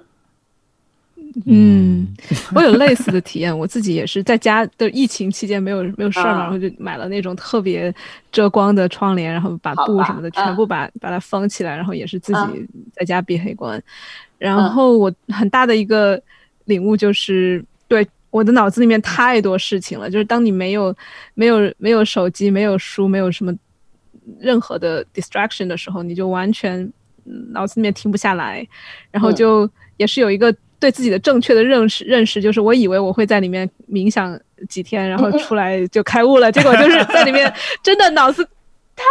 活跃了，真的停不下来，然后是一种是一种放弃后的嗯。呃那种那种清爽吧，就是放弃了我原有的，我觉得应该黑关是一个什么样子，然后我应嗯。该在里面，呃，有有什么怎么样？就也是一个所有的计划放手，然后承认自己就是会有很多杂念 的这样一个过程，也是也是一种松弛，对，这也是就是自我的那个幻觉哈，就是我觉得应该是怎么样的。对对对，像 Steve，你不是也说你要你要在你计划进去要怎么怎么样吗？就计划全部被打破的那一瞬间，其实也是，对，嗯，所以其实说到最后，当我们说正念、说冥想的时候，它也不嗯，它就是它其实最从从很个人的角度出发，它其实就是给你一个机会去，像是去面对你自己，而且是面对那个很深刻的自己，还不是那个在日常生活中那个要怎么赚钱、怎么去跟人哎。打交道、怎么去做这样那样事儿的那个自己，那个自己是一个有点工具人的自己，在这个过程中嗯。面对那个自己是一个更深刻的、是一个更底层的那个意识的自己，嗯，而或者是在那个过程中能读高中了，中生水平了。哇，我今天升学好快。对，或者是对自己更诚实的过程吧。就是我觉得很多人在冥想的过程中，可能有很多的应该和不切实际的期待。就比如说我，嗯我做一个月之后，我我应该呃脑子里面没有太多念头了。嗯，嗯其实这个完全不是冥想的重点，就是我们不需要修成一个。就包括小学、高中、大学的这种比喻，其实也也是有一个 对吧？要要你要上进，你要拿高分，你要你要还是一个 achiever 的心态。我觉得冥想里面最不需要的就是这样的一个去去争取呃考多少分儿的这个这种心态吧。是，所然后就以所以对自己非常的诚实，无论是做不下去就只能做一分钟，那也是诚实的自己。对，对，哎，所以因为这个原因，我我才很喜欢你在以后说的那段话，就是说，嗯，执我执的危险不在于我，而在于执。当你执着于嗯无我的时候，这个跟执着于我其实是没有区别的。就是我们要一定要嗯努力达到某一个特定的样子的时候，那恰恰就和你最初做这件事情的目的就是相违背的了。对对对，就像你在漂浮舱里面，你摸到的是切切实实的你的身体，然后你可能加固了那个我的形象，但是就在那个加固里面，你其实又感受到了一种无边无际，然后不存在的感觉，它其实是共存的。嗯，是，所以蛮好的。我觉得这聊的好飞啊，不知道听众听到这儿能不能？对，但就是我们倡导的，其实就是更多的去面对你自己，用一种很坦诚的、很放松的，然后呃很真诚的，而且是一种很专注的方式去面对你自己。然后，尤其是在大家比较忙碌、压力很大、有各种现实问题要考虑的时候，也要偶尔抽一点时间出来闭闭关，对吧？漂浮舱里面泡一泡，或者是买个窗帘，把自己房间 围起来，然后就对。止语十天不说话不看手机，其实都不用十天，我觉得对很多人来说一个小时都已经非常挑战了。嗯，但就是在这个过嗯程中，就也许你会发现一些跟关于自己一些不一样的东西，而这个呃，我们会认为是对一个人的生活是会有很好的，是会有帮助的。对，嗯，我要。埋个坑，我要继续埋个坑，来，嗯，好，对吧？刚才他有，哎，刚才我们最后还是回到自我的这个问题上嘛。然后呢，刚刚 Steve 他有问有问一个问题哈，就是说这个啊，我们为什么会有这么一个小我或者自我啊？这儿我们通过两种方式来埋两个坑啊。我们先首先呢，我们用左脑的方式来回答啊，我们用左脑的方式就可以埋一个大坑啊。你要去读一本书，这个书呢是杨定一写的，他就写的叫做《我弄错身份的个案》，他这个书的名字就叫我。弄错身份的个案，也就是说，我们把自己当做这个具体的我，它本来就是一个弄错身份的事情，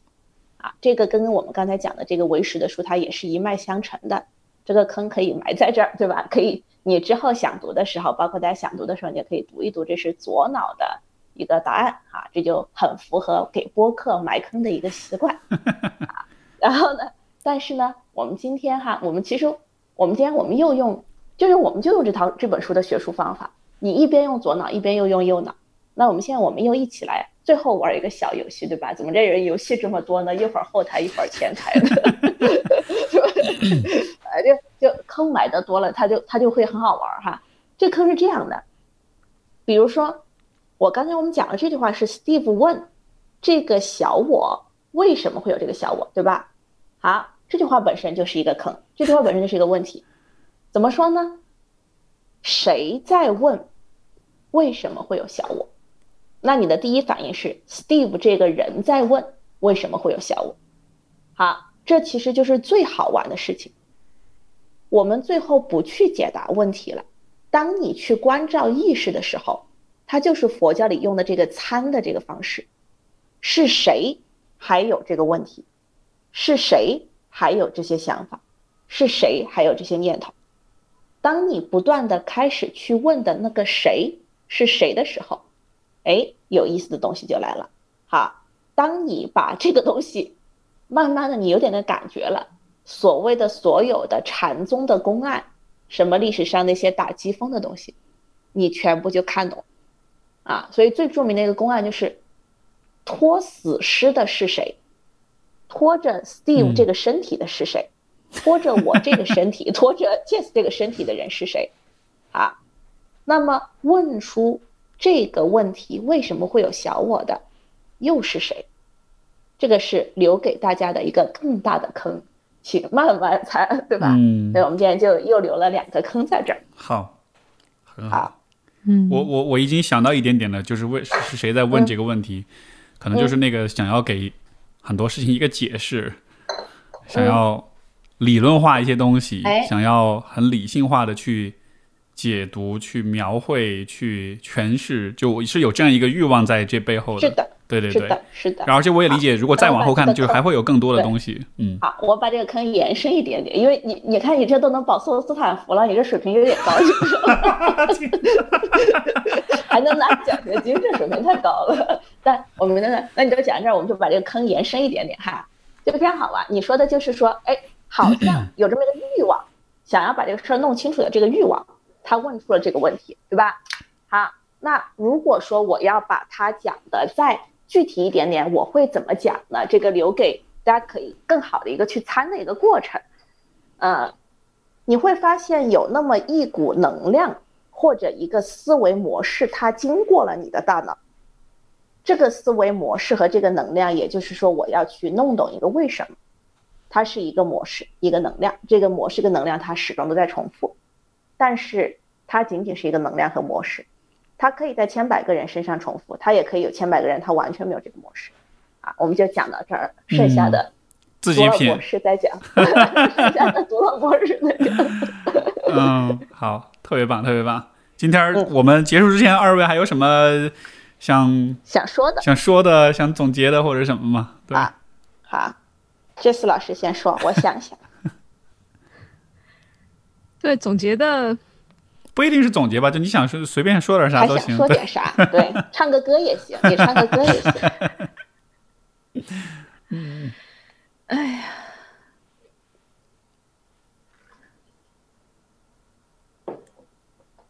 嗯。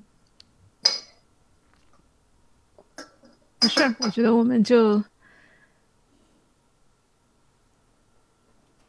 对我我的我的最后的话就在沉默里面吧。嗯，好，好，好，嗯，那我们倒计时十五秒沉默，然后我再说。